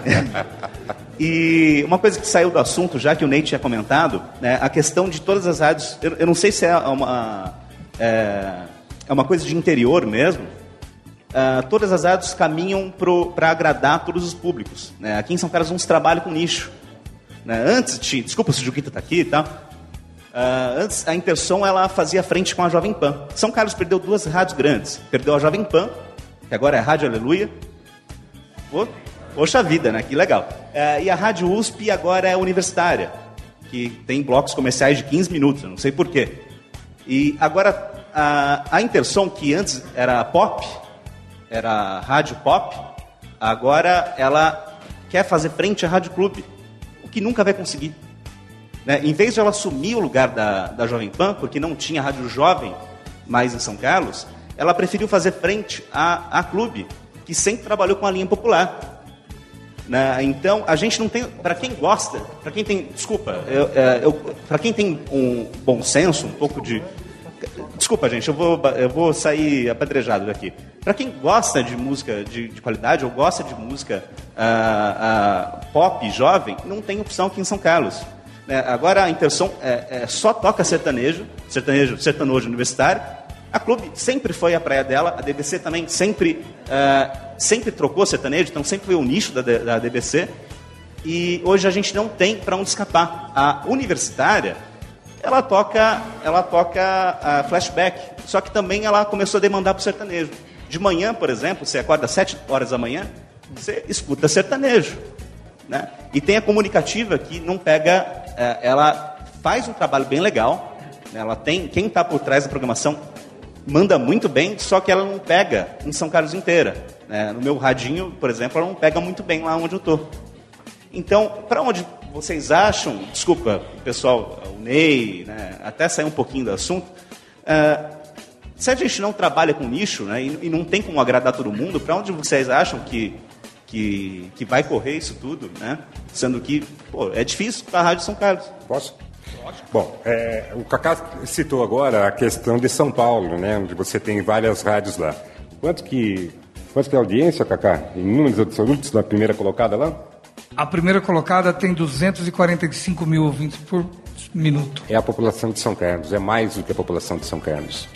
Imagine esse número de pessoas consumindo, comprando produtos, dando retorno para a emissora. Não é o que acontece aqui em São Carlos. Então, com um, um mercado pequeno para você segmentar, a, a emissora tem que buscar o primeiro lugar de qualquer forma, ou tem que buscar números absolutos mais atraentes possível para conseguir se manter. Então, as rádios com compromisso comercial buscam uma programação que é, vai atrás de número absoluto. Né? Por isso é que se tornou um pouquinho igual aí o, é, o, o casting, né? o, o estilo, a programação musical. Então, do ponto de vista do ouvinte, tal- talvez seja, porque você tem um, um arco-íris menor, né? De, de estilos musicais para. É, arco-íris, né? é, para ouvir. Mas do ponto de vista de quem tem que se manter, é, talvez não tenha sido tão ruim assim. Tanto que a Jovem Pan não conseguiu se sustentar aqui, mesmo com a marca Jovem Pan. Mas eu, eu vejo também que isso va- obriga, leva a um novo momento para o ouvinte. Como o Léo falou, do momento que o locutor teve que migrar para uma nova mídia, ah, esse tipo de, da não segmentação, a massificação do, da programação e do estilo, eu creio que seja o que vai levar o ouvinte para a internet. E uma das coisas Porque, por exemplo, ah, mas a gente tem smartphone. Mas, E uma das coisas, For, quando a né? gente Então, fala mas- de mas a- dentro da internet, desculpa só, quando a gente fala dentro da internet, em termos de custos, ele é muito menor. Quando a gente monta alguma coisa fora do, do, do mundo virtual, monta, monta alguma coisa no mundo real, você tem lá, tem termos de estrutura, tem Isso. aparelhagem, tem vários custos que incidem. Você tem IPTU, tem segurança, tem fachada, tem um monte de coisa. Na internet você tem lá softwares gratuitos que permitem que você trabalhe isso. Monta o seu playlist. 30 reais por, por ano para ter um registro, mais uns 50 por ano para ter um domínio né, hospedado. E tá com essa rádio. Cria lá no seu computador e lança isso para internet. Então o custo ele cai muito, o que permite talvez ter uma segmentação maior, já que não tem tantos ah, compromissos comerciais e financeiros para pagar. É, aquela hora que eu falei que o rádio está engessado, é, é, para a gente entrar numa, numa conversa dessa, num debate desse, a gente vai muito além, né? Vai muito além, da- eu acho que de quem está na mesa, né? Vai além porque... Vamos falar mal de quem não tá na mesa Não, também? porque de- depende do dono da rádio. Porque tem alguns donos de rádio. Não, depende dele. Esse- só alguns. Ele Alguns, disse, alguns. ó, ó, ó, ó, ele disse uma coisa ali que eu discordo com ele. Ele disse, não era para eu estar falando isso, mas eu, nós estamos aqui, eu vou falar. Você disse que a Intersol nunca chegaria é, perto da clube. Eu discordo de você.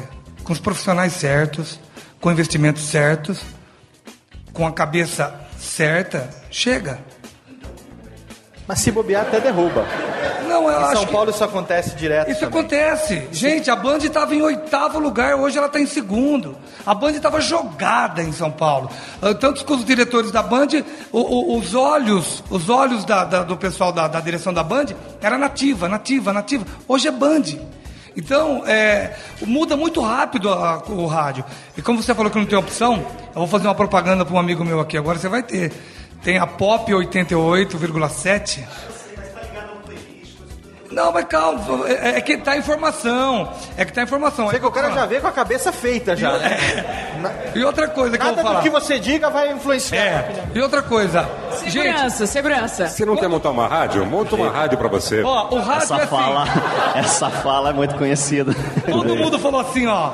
É, ó, ó só, a web rádio hoje, ó, é, não é falar mal, pelo amor de Deus, eu não, não tenho nada. Imagina. Quando surgiu, quando surgiu, você vai saber do que eu tô falando. Quando surgiu o CD, Conheci você hoje, cores- já te considero pra caramba.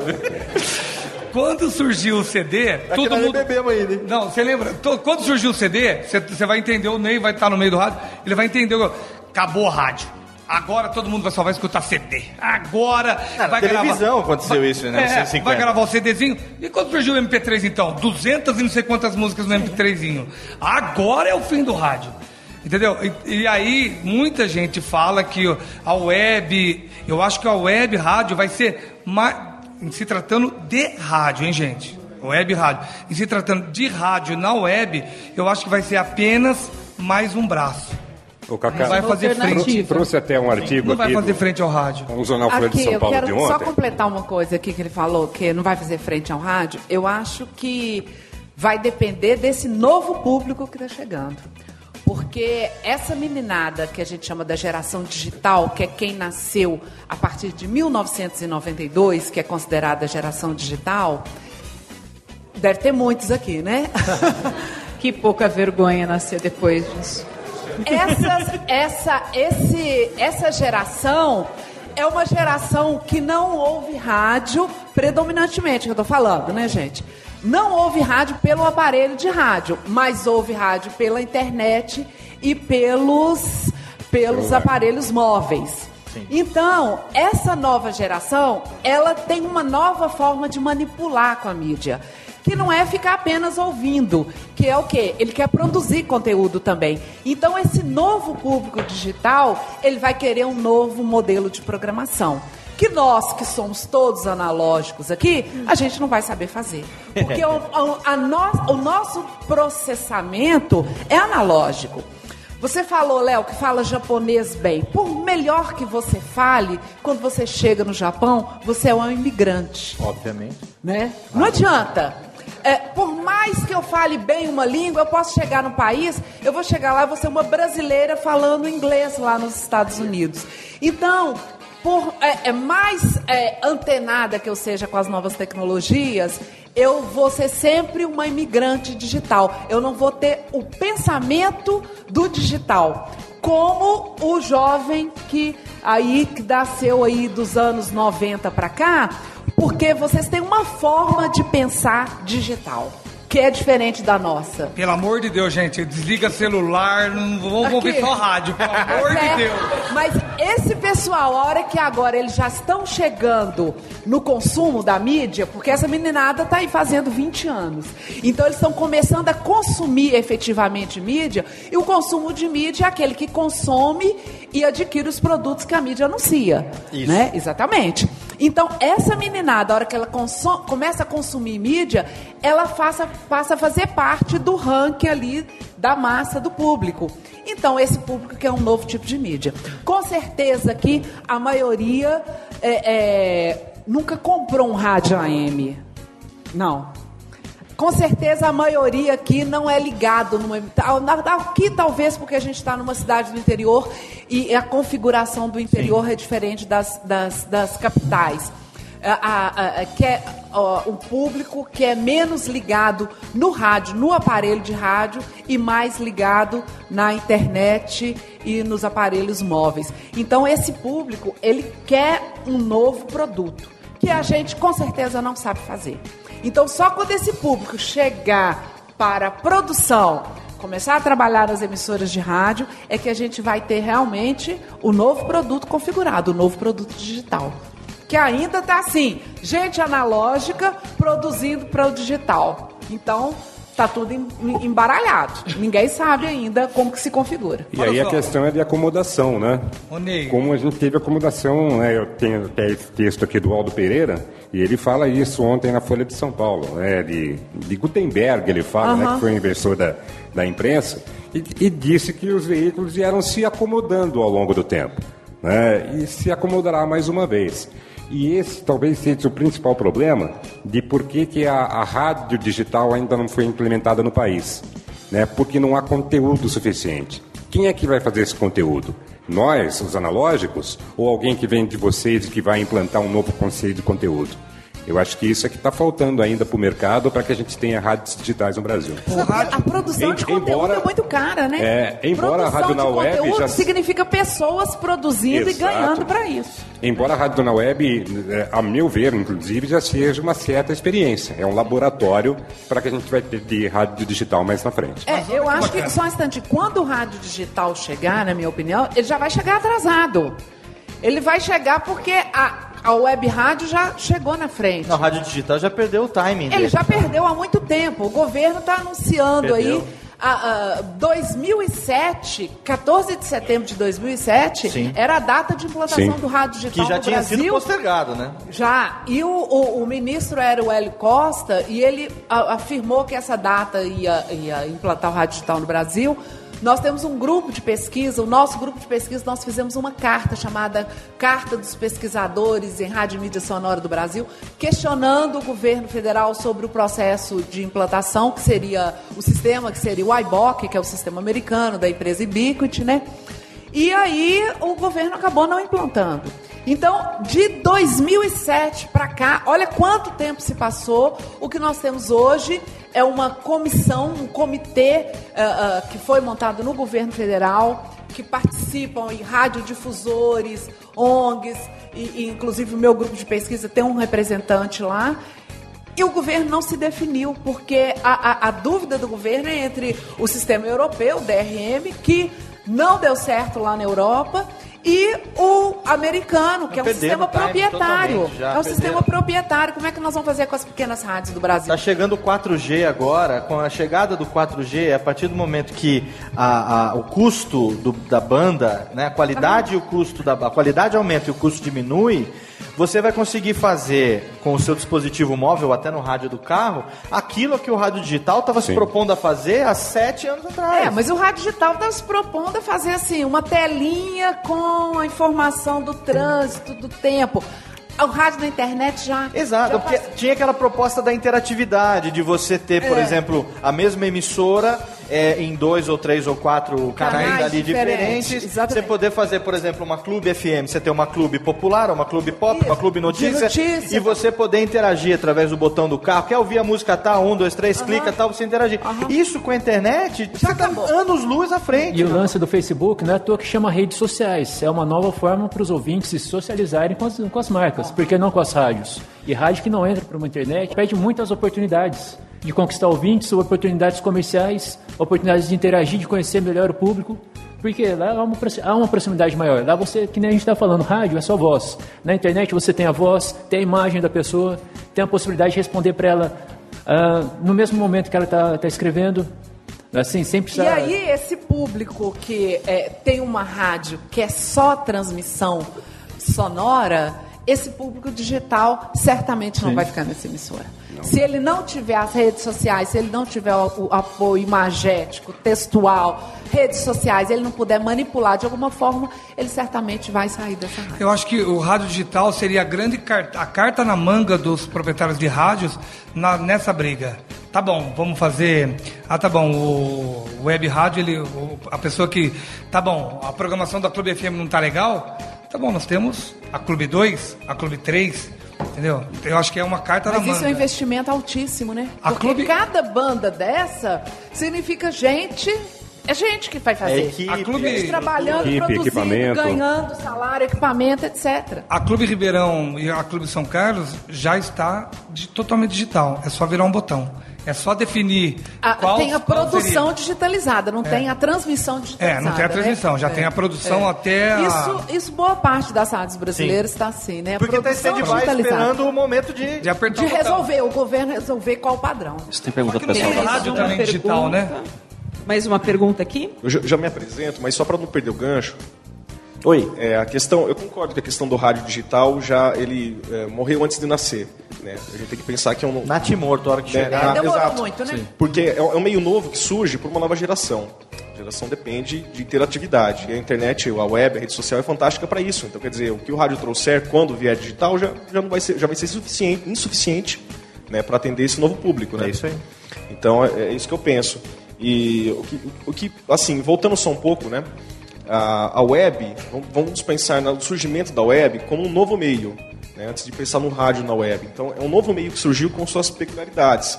né. Eu comentava em uma rádio que eu já trabalhei a respeito, quando, antes do Orkut, né, ah, quando a gente se preocupava bastante com o site da rádio, ah, que, que não, é, não é o site da rádio, a rádio tem um site.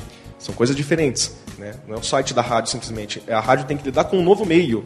Tem que saber como usar isso. Hoje a gente já vê os web banners, a gente já vê a ferramenta da web sendo colocada à disposição da rádio, não somente a rádio sendo transmitida online, o som da rádio.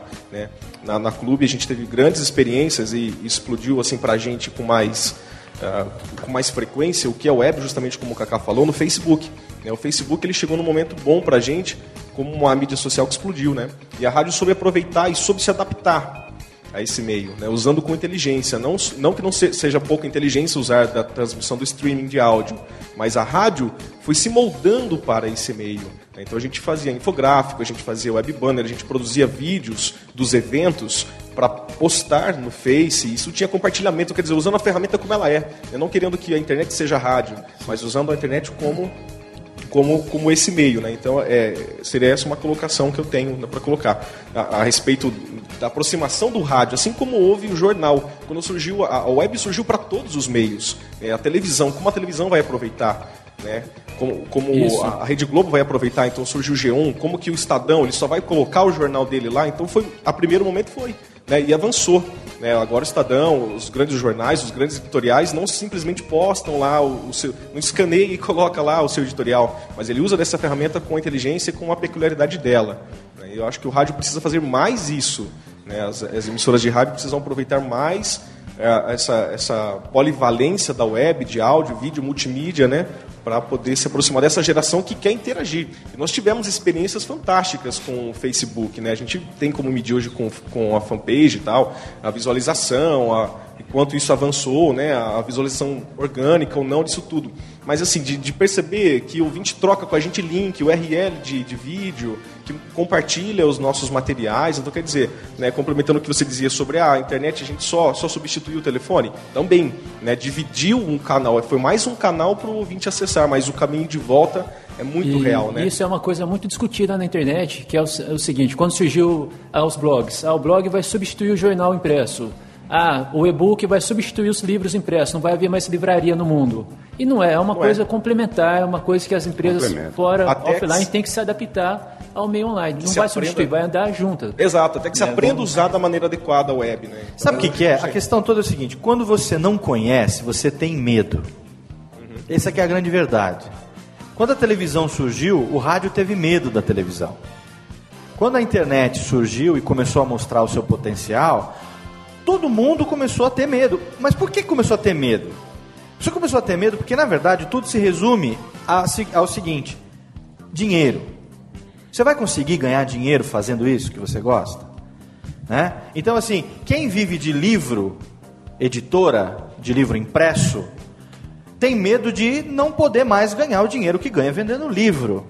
Quem vende disco, isso já aconteceu com as gravadoras, tem medo de não conseguir mais vender CD, no caso hoje. Já Né? infartaram, E está tá, e tá migrando para o meio digital, agora estão começando a Os aprender. de gravadora já infartaram todos. Já infartou todo mundo. Então, o grande, o grande negócio disso tudo que a gente está conversando acaba voltando no- em você conseguir é, ganhar dinheiro e viver às custas daquilo que você é apaixonado e que você gosta de fazer. O rádio, ele tem uma característica muito própria que ele é realmente apaixonante.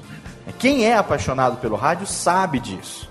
E é o que o Kaká falou, dificilmente você que teve no meio rádio em algum momento da sua vida e se dedicou a ele por alguma razão, dificilmente você se afasta totalmente disso. Por isso que quando você junta um monte de radialista para falar sobre rádio, todo mundo fala com uma verve, com uma paixão, com uma coisa que vem de dentro, porque grande, é, é- é- é o desejo de você defender no caso do amigo aqui, ele está fazendo exatamente isso, defendendo aquilo que ele gosta tanto e questionando por que, que são iguais, por que, que não dá para diferenciar, por que, que é tão enlatado e tudo mais. E no resumo da ópera é a grana, cara. Se vai dar grana ou não vai dar grana. Se o radiodifusor acha que ele tá, desculpa a expressão, ele tá cagando litros pro rádio mas ele quer grana, ele arrenda a rádio dele e bota o dinheiro no bolso e dane-se. Infelizmente. Entendeu? Então, isso é uma realidade nacional, cara. Agora, a pessoa que ainda se apaixona, que tem essa paixão pelo rádio, de alguma forma ele vai tentar buscar meios, ele vai tentar fazer é, é, com que as novas mídias agreguem valor. Ele vai fazer com que a internet seja aliada do rádio, não inimiga. Né? A Nair, a gente estava conversando agora no carro, que o Edu foi pegar a gente no hotel, e a gente estava conversando que a gente tem participado de eventos Brasil afora, que nós somos convidados a falar para radiodifusores.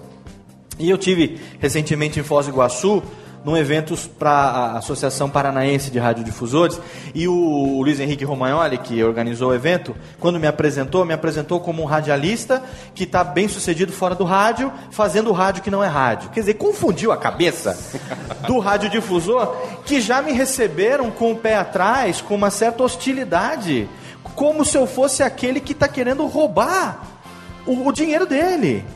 E não é verdade. Aí a gente começa a conversar, começa a colocar esses pontos na mesa, começa a mostrar que você tem como juntar tudo isso e, e fazer, porque o grande segredo é o quê? Você fazer o que você gosta, levando entretenimento, o ouvinte ouvir aquilo que ele curte, ele acabar é, é, gostando mais ainda daquilo que você proporciona para ele e você, aqui desse lado, conseguir viver a sua vida disso. É uma troca. Se essa troca não acontece em algum momento, né? Porque é muito fácil você falar assim, ah, web rádio vai. Cara, não vai, velho. Web rádio nunca vai ter a profissionalização, o nível de investimento que uma rádio consegue ter em termos de estrutura. Ô, Léo. Quem? Oi. É, na verdade, até complementando isso que você está dizendo, né? Você, você investe ali um capital intelectual, você dispõe do seu tempo, você cria e gera um conteúdo.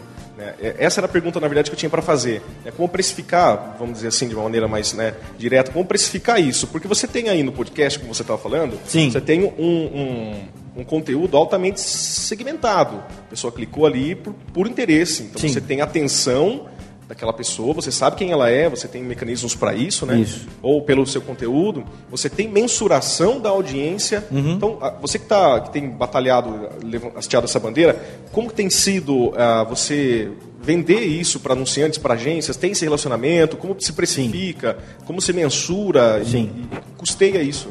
O podcast é, permite que a gente se dedique é, de uma forma mais assim, intensa nessa questão da, da profissionalização. Né? Então, é, quem gosta de ouvir rádio ou música não gostaria de aquele som, né? Como se estivesse falando dentro de uma lata de, de, de Nescau. Né? Então, você tem podcasts que focam mais no conteúdo, você tem podcasts que focam mais na parte técnica, você tem podcasts que tem excelência nos dois lados e você tem podcasts que não liga para nenhum nem para outro. Porque eles não estão pensando nisso, é hobby. Né? Como uma mulher gosta de costurar, outro gosta de surfar, o cara é skatista, o cara faz podcast. Ele, ele não tem grandes pretensões com isso. Tenho muitos amigos que são podcasters porque curtem reunir os amigos para bater papo sobre algum assunto. E tá bom assim. Nem todo mundo precisa ser profissional com isso, entendeu? Mas quando você se dedica para profissionalizar, hoje tem agências que já estão vendendo podcast junto com outras mídias. Então, o Radiofobia, por exemplo, o meu departamento comercial é a FTPI Digital. A FTPI Digital, ela bate na porta das agências para vender é, os produtos e o Radiofobia está no portfólio. Então ele fala, olha, eu tenho aqui, eu tenho rádio, eu tenho televisão, é, eu tenho jornal, revista, né, na parte digital, tablet, e-book, tereréu, e eu tenho podcast. No podcast eu tenho esse aqui que é entretenimento, é, que é música, eu tenho esse aqui que é humor, eu tenho esse aqui que é variedades, a audiência desse aqui é tantos mil downloads por programa, tudo se resume à métrica, audiência. Né? Então aí eu tenho o Media Kit, o Media Kit tem formatos e valores. É, é como uma mídia normal, como TV, como, como rádio. A- a- o podcast também hoje pode ser colocado na mesa dessa forma. E Ah, você fala formato de mídia? Ah, a gente tem é, post, que é publi editorial, que é um post pago, né? Você faz um post e o cara paga pro conteúdo dele entrar naquele post. Você tem spot, você tem a testemunhal, né? Então você tem igual o rádio. Você tem spot onde o cara manda para mim o texto, eu vou gravar o spot, vou produzir o spot e vou veicular. O testemunhal eu vou falar no momento que eu tenho parte de recados, abraços, leitura de e-mails. Para os ouvintes eu faço o testemunhal daquele produto, ou numa virada aqui no meu caso eu faço com blocos de música, então eu posso botar um testemunhal ali no meio também. Eu posso ter um programa gravado sobre um assunto do interesse daquele anunciante. Né? Por exemplo, a Samsung ela é uma parceira do Radiofobia. Né? Então, é, o, o notebook, os ultrabooks que a gente usa para editar são é, patrocinados pela Samsung. Aí eu falei assim, olha, mas eu quero um, um extra, eu vou te, né, vou te dar um ultrabook, vou, vai mudar de linha e tal. Vamos gravar um programa falando sobre essa mudança agora da nova tecnologia que surgiu, sei lá, do Smart Glass, não sei o que tem e tal. A gente faz um tema com relevância para o patrocinador, que também tem um valor, entendeu? Então aí a gente vai criando formatos de anúncio de forma que não fique é, agressivo para quem ouve e não, não, não destoe. Por exemplo, sei lá, eu não vou fazer anúncio do açougue do fulano de tal, porque não tem nada a ver. Então, e naturalmente a minha agência não vai vender esse tipo de para esse tipo de cliente, né? Mas se encaixa e tem relevância e geralmente acaba sendo empresas, produtos e serviços que têm interesse no meu público, que é um público que é um público que consome web, né?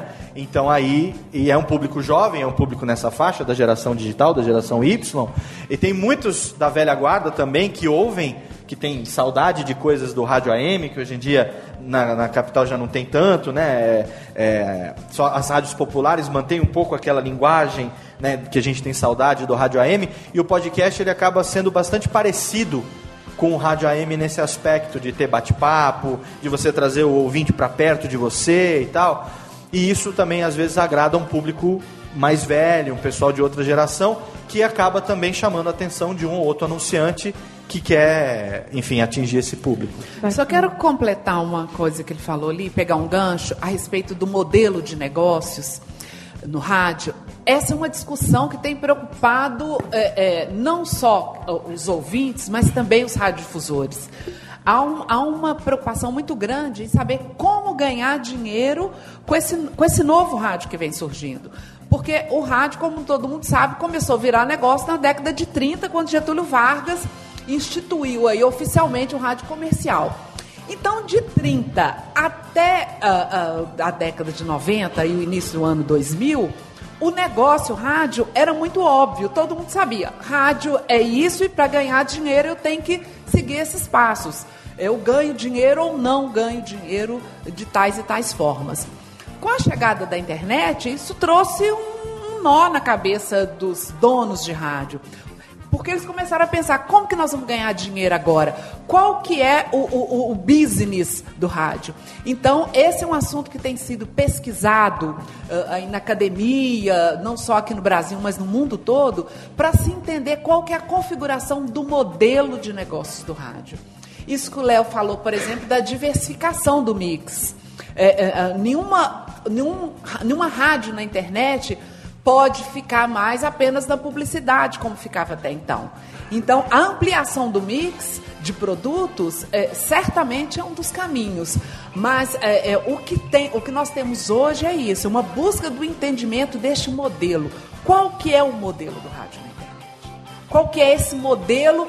É, é, como se ganhar dinheiro? Qual que é o negócio? É, muitas pessoas me perguntam, ah, mas qual que é o modelo? O que, que nós temos que fazer para a gente ganhar dinheiro? Não tem uma resposta, porque esse modelo ainda está em configuração. Porque ele começou. É, a, o rádio na internet começou bastante amador, e aí, quando entrou na profissionalização, entra a questão financeira.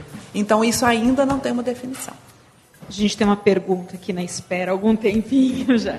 Pode falar. É, boa noite para vocês. Boa noite. Eu sou aluno também do SENAC, do curso de radialismo, só que em Ribeirão Preto. Eu faço curso lá também aos sábados. Qual é o seu nome? É Guilherme. Guilherme. Então, é... Nossa, já até esqueci o que eu ia falar. tá bem-vindo ao nosso mundo. Ela estava falando de web, de web rádio, só que de internet, né? Então, aproveitando também o que o, o defensor dos jovens ali estava falando, de o, o rádio pop, né? Que o rádio não é popular tal que hoje em dia eu acho que é, tem muita coisa para a gente fazer, muitos compromissos. Antigamente talvez era assim também, mas eu acho que hoje até mais intenso e leva a gente a escutar rádio no carro, que faz essas coisas, tudo, beleza. Ou na faculdade. Em casa é o último lugar que você vai escutar rádio, porque você vai em casa dormir praticamente só. Ou você vai dormir escutando rádio, pode ser também, critério de cada um. É, então eu acho que é muito importante, por exemplo, você assina a internet, você assina na tua casa internet fixa. Mas é, a internet móvel no Brasil está muito debilitada, o serviço é muito ruim, tipo, todas as operadoras são uma porcaria, o 3G não funciona. Eu acredito que o 4G também não vai ser diferente, porque aqui é Brasil, né? O serviço vai ser. Ai, ninguém vai reclamar, vai na Tel, vai dar um miguezinho lá e vai ser ruim do mesmo jeito. E eu acho que seria. Um, é, é isso que faria diferença. Não sei é a opinião de vocês, que eu acho que é super legal. Eu, por exemplo, tenho vários, várias rádios que eu acompanho Inclusive, uh, aqui na nossa região deixou a Rádio Pop, deixou de existir, deixou mesmo, que aqui não tem mais mercado, eu acho, o perfil mudou do público e eles querem ganhar dinheiro, como ele mesmo falou, rádio comercial. E eu acho que eu ouço online. No celular vou indo para Ribeirão, vou indo, vim aqui para São Carlos hoje escutando online. Na, na faculdade eu escuto online, entendeu? Programas que a gente é fiel, que a gente curte há muito tempo. Eu, eu não conheço você, mas provavelmente você deve ter ouvintes fiéis Cara, se o cara tá na Bolívia, o cara gosta de você, ele vai te ouvir online, entendeu? Porque o cara, se o serviço de internet for legal lá, beleza.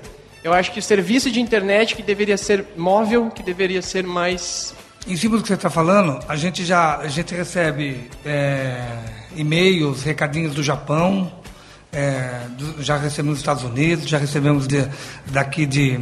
É, e... Também. Tirapina é melhor, lotado. É... Rio Grande do Sul. Então é, é todo. É assim, todo, todo lugar. É, e, é, e, é legal o que você está falando do, do, da, da, da, online, porque o rádio, eu, assim como eu acho que a web rádio não vai fazer é, essa competitividade com o rádio, o rádio também não vai competir com a web. É, são, são, mídias que se complementam. Que, Exatamente. Nenhuma mídia concorrente. E o que né? ele falou tem tudo a ver. E o que ela também falou. Os donos de rádio, eles sabem ganhar dinheiro com rádio. Eles sabem. Quem não ganha dinheiro é o radialista. Querido. Quem não ganha dinheiro é o radialista. Eles sabem ganhar dinheiro com esse rádio que eles o, conhecem. É, sim, exato, sim. Agora, com o desconhecido, eles não sabem. É, então, é, é exatamente isso. Então, é, é assim, por isso que o rádio é engessado, gente. O dono da rádio faz o rádio não para o ouvinte, ele faz o, o rádio pro bolso dele. E, na verdade, o dono mesmo, normalmente, ele não conhece muita coisa porque é político, não é? A maioria da concessão está na mão de político. Depende é muito, né? Depende, Depende né? muito. Tem, tem aqui são, aqui não tem nenhum. Que conhecem um o modelo. Só. Historicamente, isso aconteceu, aquele resquício né, das concessões na época da ditadura e tal. Mas hoje em dia, né, pode dizer melhor do que eu, mas isso já se diversificou bastante, né? A concessão já mudou de mãos já, muito. Já. já. Tem radiodifusores que conhecem muito bem bem o negócio deles. Gente, sabe? e outra isso, coisa. Isso varia muito no país. A gente não pode falar que eles não conhecem, porque tem muitos que conhecem. Claro que tem aqueles que não conhecem. E vocês acreditam no modelo da FM na web rádio? Aí que tá. Uh, Para responder isso, muita gente questiona, acaba fazendo de forma errada, que é levar o que eles usam no meio offline para o meio online, isso. sem adaptar. Isso não é bem dessa forma que funciona. Tá? Meio online exige profissionalismo também. Uhum. Tá? E não é simplesmente pegar o que eu faço fora da internet e jogar na internet. Lá você tem uma linguagem à parte, tem um perfil à parte, tem uma dinâmica diferente do que a outra. Né? Então, quando a gente o pessoal fala, poxa, eu vou fazer igual faço lá fora, vou pegar o mesmo, mesmo anúncio que eu faço fora da, da internet, eu vou jogar para dentro da internet. E às vezes não funciona. Aí fala, poxa, a internet não dá resultado. E não é bem por é, isso, é uma adaptação. Uhum. É uma adaptação. A gente está falando é. de uma outra mídia, de um outro meio, que necessita dessa adaptação. O né? conteúdo precisa mudar e é claro que não pode haver acomodação. Porque quando você fala que uma mídia vai complementar a outra, é, é, é, é óbvio né, que se você tinha 10 te ouvindo, você vai passar até 3 ou quatro, ou cinco, ou seis, enfim, não, não será o mesmo número. E aí, como conquistar de novo esse mercado? Né, ou boa parte dele? Aí você tem que criar, com novos conteúdos, com nova programação, com, uma outra, com outro jeito de falar. Buscar uma outra forma de você fazer, não aquela rádio que você vinha fazendo, mas uma outra para o teu público específico. E buscar, e buscar de uma forma que você não sabe qual que é ainda. Porque esse novo modelo não está pronto. Não esse é o papel de vocês, dele. novos profissionais. Aí, aí é que está o desafio. Quando o rádio, quando a televisão começou aqui no Brasil, a, a, a, a parte tecnológica estava pronta. Então está lá o aparelho de televisão. Mas os Sim. programadores, os produtores, eles não sabiam o que colocar naquela televisão. Tinha Fizeram- câmera, Chateaubriand trouxe as câmeras, a estrutura. Isso, fizeram e lá o agora? primeiro programa, etc. lá. Foram buscar os atores Pronto. de teatro A né, no partir- teatro para colocar. partir Os radioatores daí, foram o que, que eles fizeram? A, a televisão se apropriou do rádio e fez rádio na televisão. Isso. Nos Estados Unidos, eh, eles se apropriaram do cinema. Tanto que a indústria eh, eh, de cinematográfica para eh, eh, de filmes para a televisão nos Estados Unidos ainda é muito grande. Então, nos Estados Unidos, eles se apropriaram do cinema e passaram cinema na televisão. Aqui no Brasil, ficou passando rádio na televisão. Porque é o que sabia fazer. A indústria Sim. cultural sabia fazer rádio. Então se colocou rádio na televisão durante muito tempo. A linguagem radiofônica, a postura das pessoas. Aos poucos elas começaram a perceber: opa, tem uma câmera ali. Então eu tenho que falar Até porque naquela forma. época se fazia muito rádio com plateia, né? Se fazia muito Exatamente. rádio Eu com que me- audiência. eu tenho que me posicionar de outra forma. Aos poucos a televisão encontrou o caminho dela. E o rádio também buscou outro caminho em função de uma mídia que tinha a imagem.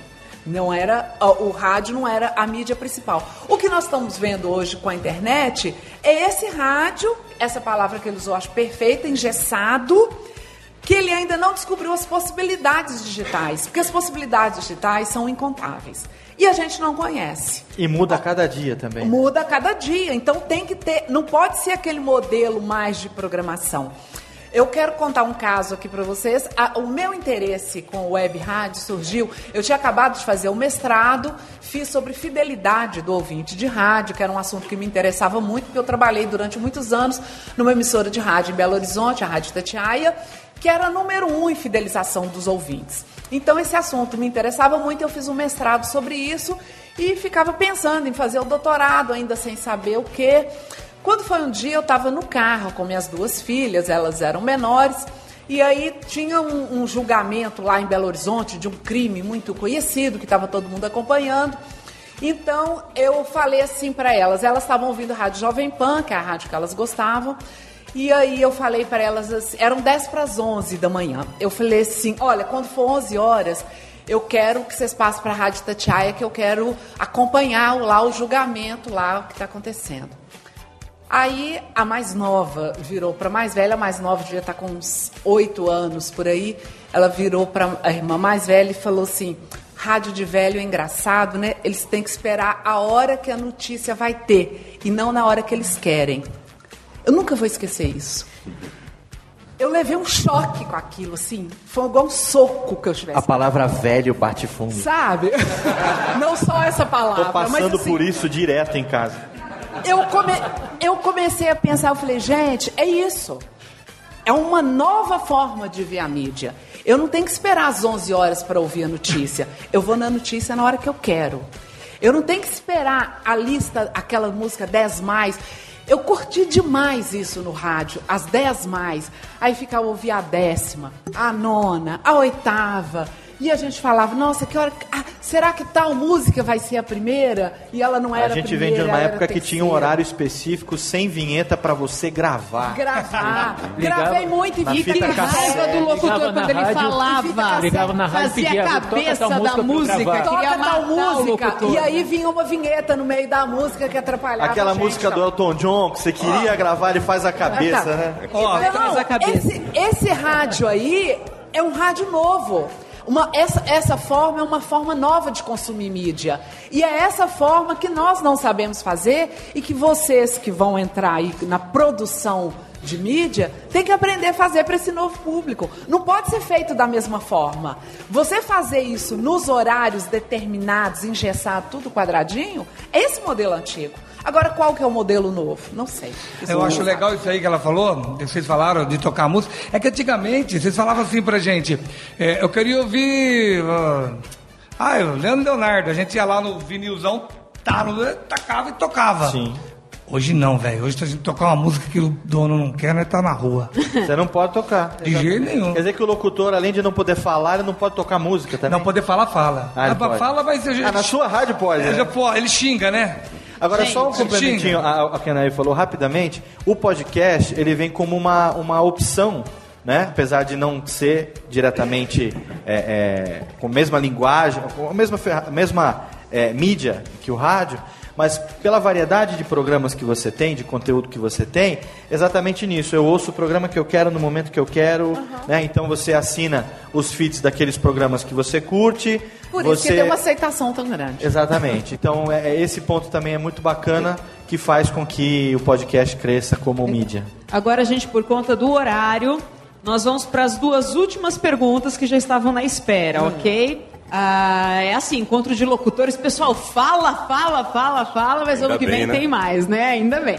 Então vamos lá. É, vamos ouvir as duas perguntas, aí vou pedir para a mesa que discorra a respeito, tá? Mas a gente já está caminhando para os momentos finais, ok? Por favor, a primeira pergunta aqui. É, eu vou tentar ser breve para dar espaço para os outros. É, eu gostaria de saber, o Kaká deu uma comentada que se ele fosse começar hoje, ele não começaria. E como a gente está começando agora, tá pegando o DRT e tal, eu quero saber qual é a dica de vocês Pai pra nosso gente que estás no céu, santificado seja. pra gente que vai ingressar nessa, agora. O que, que a gente pode fazer? é, o que a gente pode tentar entrar com essa abrangência que tem hoje? Onde que a gente pode conseguir seguir carreira e ter sucesso? A única coisa que eu posso dizer é o seguinte: não se limite ao formato que você conhece, tá? Funcionou comigo depois de muito tempo. Eu batalhando, fazendo aquilo que um amigo havia dito, de trabalhar formalmente durante o período, enfim, é, horário comercial, e no meu tempo livre desenvolvi o meu conteúdo, até que isso, depois de muito tempo, acabou é, se transformando no trabalho, tendo retorno e, e tendo demanda de coisas para fazer. Abra o- os olhos. Eu estava perguntando para o Edu, hoje está na espera lá no hotel. Quantos alunos são formados pelo curso de rádio do Senac hoje por ano? Ele falou, ah, 14, 15, 20, enfim, né, um número não muito grande de pessoas. Tá, quantos desses são absorvidos pelo mercado? Foi a pergunta que eu fiz para o Edu. Né? Dois, três, cinco. Não, não todo mundo aqui, talvez, talvez em outros lugares, talvez vá para outras praças, né? É, que, que as oportunidades existem, existem. Mas eu acho que se você ficar só nesse, nessa cartilha, que foi o que a Nair disse, que é o rádio que a gente, enfim, vê hoje, talvez as oportunidades sejam bem menores. Então, acho que abrir, tentar buscar alternativas é o que eu, da minha especialização, posso dar de É, a conselho. gente falou sobre possibilidades, né? Todo mundo aqui tem exemplo de ter saído um pouquinho só da coisa do rádio, né? Eu fui para uma carreira de jornalista, é, de academia, a Nair também, o Kaká se redescobriu dentro da própria profissão, é, ele foi pro, pro cast, né? Pro podcast. Então todo mundo in- reinventou a possibilidade de rádio. Nunca eu diria para vocês não façam, né? Até porque isso deve estar no sangue de todo mundo, né? Mas se reinvente, abra possibilidades. Cara, ve- veja bem, é, eu, é, tudo depende do que você quer da sua vida, velho. É, é aquilo paixão, que né? Você vai buscar pra sua vida. É, tem gente que trabalha na Tecans 8 horas por dia e ganha 1.200 reais. No rádio, na Clube FM, tem gente que trabalha 3 horas e ganha 2.500 reais. Então, é, é tudo vai do que você busca para a tua vida. Eu acho que cada um é, tem o seu limite ou a sua consciência. Todo mundo tem seu limite. Se o seu limite é aqui, você abre sua mente. Se o seu limite é aqui, Como uma coisa é ganhar isso sendo sozinho, outra coisa é ganhar isso tendo É quatro isso. filhos para sustentar. Então, tudo depende do que você almeja da tua vida, entendeu? E, cara, eu tive uma sorte ah, gigantesca no rádio, entendeu? Por isso que eu falei aquilo aqui. Mas eu te garanto que se eu perder o emprego hoje, amanhã eu tenho que demitir três famílias. Tem mais uma pergunta vamos no lá no fundo. Oba, é, boa noite, meu nome é Ricardo. É, acho que a minha pergunta é mais a Praia do Léo. Oi, Queria saber. faz tempo que eu não vou na praia, velho. É, 120 eu quilos. queria saber como é que vocês trabalham é, em relação a copyright, a direitos autorais no podcast. Sim. Quem trabalha hoje com criação de conteúdo sabe que se você pegar, subir um vídeo no YouTube com conteúdo que não é seu, você vai tomar um strike. Sim. Pode até perder seu canal. Queria saber como é que funciona em podcast, que é uma coisa que está dentro de um site, não tem nenhum script que vai ver, de repente, se você subir Na uma... verdade tem, viu, velho? Na verdade, o ECAD tá de olho no podcast também. É, porque as rádios pagam ECAD. A gente também. Então, Podcast era isso que também. eu queria saber, por exemplo, É. se eu quisesse criar um podcast, eu posso usar qualquer música? Você pode, até o momento que você vai ser acionado pelo ECAD, se você ganhar uma. Porque assim, se você é, usar uma música e comercialmente falando você não tiver nenhuma relevância, eu acho difícil que eles encham o teu saco. O mesmo vale para a web rádio, desculpa. Para web Eu per- rádio não. Não. Eu acho que não, porque para podcast, o que acontece no podcast, hoje se você entrar no site do ECAD, você vai ver que tem lá a categoria, além de tudo, festa junina, rádio, casamento e tudo mais, tem também a categoria web rádio e tem a categoria podcast. No site do ECAD tem essas informações. No caso do podcast, a gente tem um acordo com o ECAD, a gente se filia à ABPOD, que é a Associação Brasileira de Podcasters, e aí, com esse documento de filiação da ABPOD, que o presidente é o maestro Billy, é, você entra em contato com o ECAD, eles vão é, cobrar de você uma UDA, uma unidade de direito autoral. É o acordo que tem entre o podcast e o ECAD. Eles vão emitir um boleto, você paga o boleto, acho que está 62 reais por mês, alguma coisa assim, e aí você pode usar músicas comerciais, assim como uma rádio, só que você só pode usar em um feed, tá? Porque o podcast precisa estar ligado a um feed, dentro de um domínio que esteja registrado a você como pessoa física. Se você for pessoa jurídica e estiver utilizando isso em outros meios que não aquele feed, o ECAD vai te cobrar como se você fosse uma emissora convencional, no caso, como se fosse uma web rádio. Mas tem um outro caminho, que é o caminho que eu tenho aconselhado mais ainda, quem quer fazer podcast a utilizar, que é usar é, a junção de duas ferramentas: o fio do bigode e o Creative Commons. Fio de bigode, sabe o que, que é, né? Você pode usar até 30 segundos de uma música, seja do começo, seja do final, sem pagar o direito por ela. Tá? Então isso é muito útil se você quer fazer uma, uma abertura de programa, enfim, alguma coisinha assim. Chama fio do bigode. Você usa até 30 segundos, não pode chegar a 30. Se você ouvir, por exemplo, o podcast do Pânico na Jovem Pan, você vai ver que eles fazem o fade in, o fade out das músicas, que é para não pagar o ECAD das músicas no podcast, também para não pagar dobrado, né? E as músicas que eles usam de background, de BG, são músicas de direito livre. Aquelas músicas, elas não são é, músicas comerciais, é tudo versão feita para karaokê e tal, que você né, tem uma base feita por alguém, em cima daquilo, você compra e tem o direito de utilizar.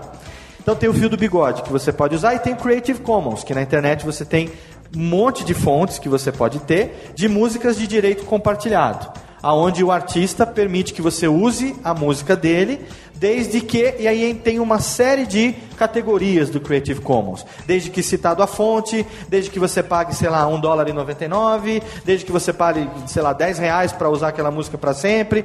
Então tem uma série de categorias de Creative Commons que você pode utilizar música Sobre essas músicas não incide ECAD.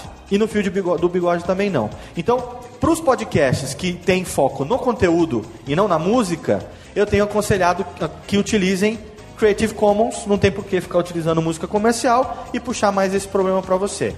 Mas sim, diferente do que muita gente acha, não é um território sem lei, tá? Apesar de ter gente que faz errado, mas eu acho que para você poder, por exemplo, ter um, um, um, um patrocínio de uma empresa grande, para alguém poder anunciar, você tem que séria, né, renomada, é, você tem que ter tudo isso direitinho, senão a empresa não vai colocar dinheiro para você falar da marca dela num negócio que, enfim, pode ter problema amanhã. Gente, o ECAD é tão chato com a gente que se eu começar a cantar aqui, ele vai vir cobrar ECAD nosso.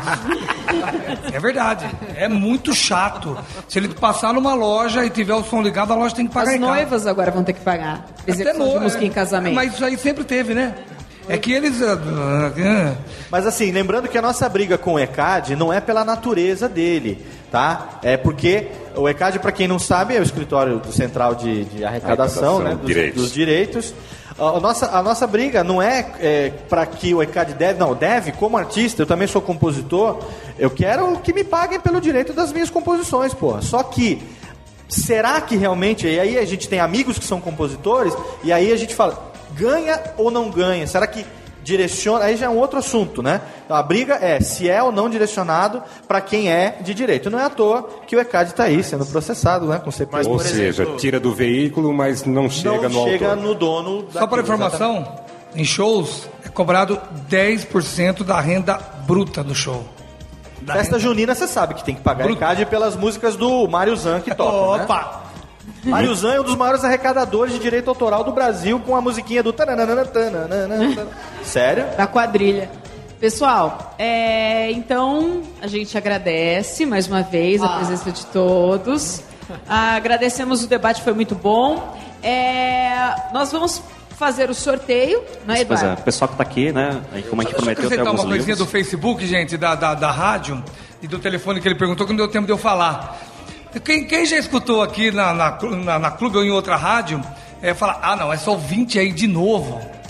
Acontece, direto. Facebook é a mesma coisa, viu, gente? A gente posta lá. É bom dia, estamos aqui, tá lá.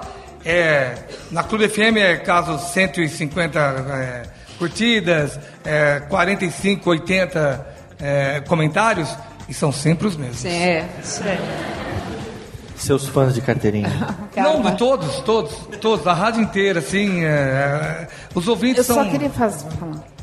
Eu queria só fazer um convite. É, eu participo de um grupo de pesquisadores de rádio, chama Grupo de Pesquisa Rádio e Mídia Sonora, que é ligado à Intercom. Não sei se você já ouviu falar na Intercom. É a maior associação de pesquisadores do país que pesquisa vários assuntos, tem vários grupos. E esse nosso grupo de rádio tem quase 200 pesquisadores no país todo. É um grupo da pesada, muito bacana. Tudo que se publica em rádio hoje no Brasil, de principal, está ligado a esse grupo. E eu sou a coordenadora nacional desse grupo e o nosso grupo está aberto à participação de quem quiser. Então ele é muito bacana. Nós temos uma lista na internet que a gente conversa o ano todo, discute vários assuntos, publica muito. Então, assim, todas as novidades surgem aí a partir desse grupo. Então, quem tiver interesse, é só me dar o e-mail. Eu tô com papel aqui, vou anotar. Então, aí eu faço o cadastro amanhã quando eu estiver em casa, tá? E aí a pessoa já passa a acessar. Eu queria também falar de um site que nosso grupo tem, que chama Portal do Rádio Ifen Intercom. Vocês procurem aí na internet, nós temos um site que tem tudo de rádio. Nós temos uma relação, uma parte lá que chama bibliografia. Nós temos mais de 800 livros só sobre rádio. Nós temos um- um- uma, uma, uma página lá do site que nós temos oito livros para download gratuito sobre rádio.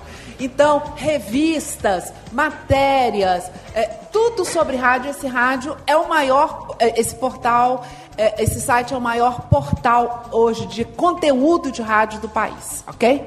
Certo. Www.portaldoradio-ifem. A gente vai passar daqui a pouquinho. É aquele, né? Agradecer então a presença de vocês. Léo, considerações finais aí. Mauro, por favor, telão. Ah, é, É, o meu, é, o- é o meu slide? é. É radiofobia.com.br é o meu site, podcast. Quem não conhece e tiver, enfim, nível mental suficiente para escorrer o cérebro pelo nariz, acesse a cada 15 dias um programinha maroto sobre qualquer coisa. No melhor clima do rádio dos anos 80, a gente deixa aquele ambiente, daquilo que eu gostava de ouvir no rádio dos anos 80, eu procuro reproduzir no Radiofobia. Então, ele tem vinheta, ele tem bloco de música, ele é feito ao vivo, em tempo real, com vinhetas e efeitos, diferentes da maioria dos podcasts que gravam a voz e sonorizam depois. E o Nerdcast, que é um podcast do Jovem Nerd, que eu edito também, então é semanalmente, jovemnerd.com.br. Acessem, ouçam podcast. Keep calm and listen to podcasts. Quem quiser a camiseta também, radiofobia.com.br. Entra lá e garanta logo a sua. Muito bem, obrigado, Léo. Aplausos pro Léo. Obrigado, gente. Agradecer também a Nair. Nair também, o site, né, que ela falou. É, aí então está o endereço do site, que é o portal do rádio, ligado a esse grupo de pesquisa. E, e eu quero convidar vocês então a participar do nosso grupo de pesquisa, onde que a gente vai poder refletir um pouco e, e estudar um pouco, tentar entender para que caminho esse rádio está indo. Mais um aplauso para a Nair. Agradecer também o Kaká. Os contatos do Kaká tá na tela, por favor. Kaká, as considerações finais. Gente, ouçam a Clube FM. Inclusive você, que a gente toca bastante Kelvin Harris, a gente toca Rihanna, a gente toca Chris Brown. Uma programação, é, a programação da Clube é uma pro- programação popular, mas também tem os pop, bastante ainda. É, quem quiser entrar em contato é kaká.clube.com.br, pode entrar, gente falar lá comigo, mandar e-mail. E pessoal que está se formando aí no, no curso do Senac, gente, é, a gente, é, ultimamente, a gente está com uma grande dificuldade de achar profissionais no meio do rádio. Grande dificuldade. Eu precisei de um locutor é, um tempo atrás aqui e tive que achar em outra emissora. Então, é. Pois é. Então, vocês que estão querem entrar no meio do rádio, espaço tem, entendeu? É, eu acho que nós, locutores e, e coordenadores de, de rádio, é, tanto da Intersom, tanto da, da Clube, é, de outras rádios aqui de São Carlos, nós estamos mais abertos. Acho que a gente briga bastante um com o outro, mas que a, que a briga fica na antena apenas, não no pessoal, né, Ney? Né? Que fique na antena, na Sempre, audiência né? de cada um, sempre. E que ninguém tem nada contra ninguém. E eu acho que hoje nós estamos mais abertos. Antigamente se tinha muito medo de se perder a. Ó, vou pôr um locutor aqui, nossa, e eu? Hoje não. É, vá visitar a rádio, não tenha medo de ir na rádio, principalmente você que está se formando aqui. Vá lá na rádio, conheça a rádio, porque você só se torna um radialista vivendo rádio. Tá? Um grande abraço para vocês. Beleza. Nosso obrigado também. Ney Santos. Quando eu entrei em rádio, acho que eu fui umas 55 vezes lá. Eu quero entrar, eu quero entrar, eu quero entrar. Façam isso também, tá?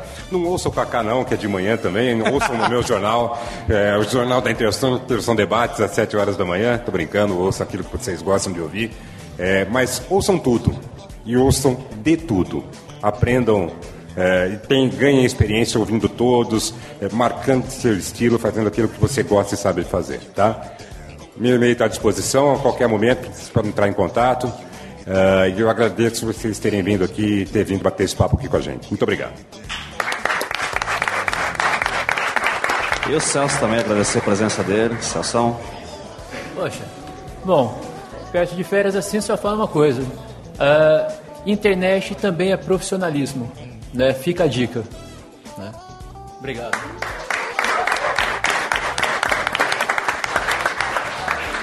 Muito bem, só dar algum- alguns recados para vocês. A gente está com matrículas abertas aqui para o curso de radialista sonoplastia. É a segunda turma que a gente vai formar. A gente já formou uma esse ano. Ah, começa no dia 6 de maio. Tá? Informações na própria secretaria. O curso é que acontece segundas, terças e quartas, das 8 até as 11h30, tá? das 8 da manhã às 11h30. Tem uns outros cursos também que estão para acontecer aqui na nossa área. Ah, a gente tem plano de negócio para produção audiovisual, assessoria de imprensa e também expressão verbal, para quem quer perder o medo aí de falar em público também. Tá certo? Tudo mais, agradecer a presença mais uma vez de todo mundo. Vocês Tem gente querendo tirar foto com, a- com os VIPs aqui, viu? Ah, tudo bem. O pessoal vai estar aqui atendendo ainda, tá? Gente, só lembrando então que as fichas de avaliação podem ser entregues ou aqui mesmo comigo ou ali no fundo e os certificados de quem pediu já estão prontos ali na mesa também na técnica ali no fundo, ok? E lá no, no hall da entrada ali do, do, do auditório, a gente tem então um lanchinho para vocês ali, tá? E quem Fiquem quiser tirar foto, Muito obrigada. o pessoal também aqui conversar.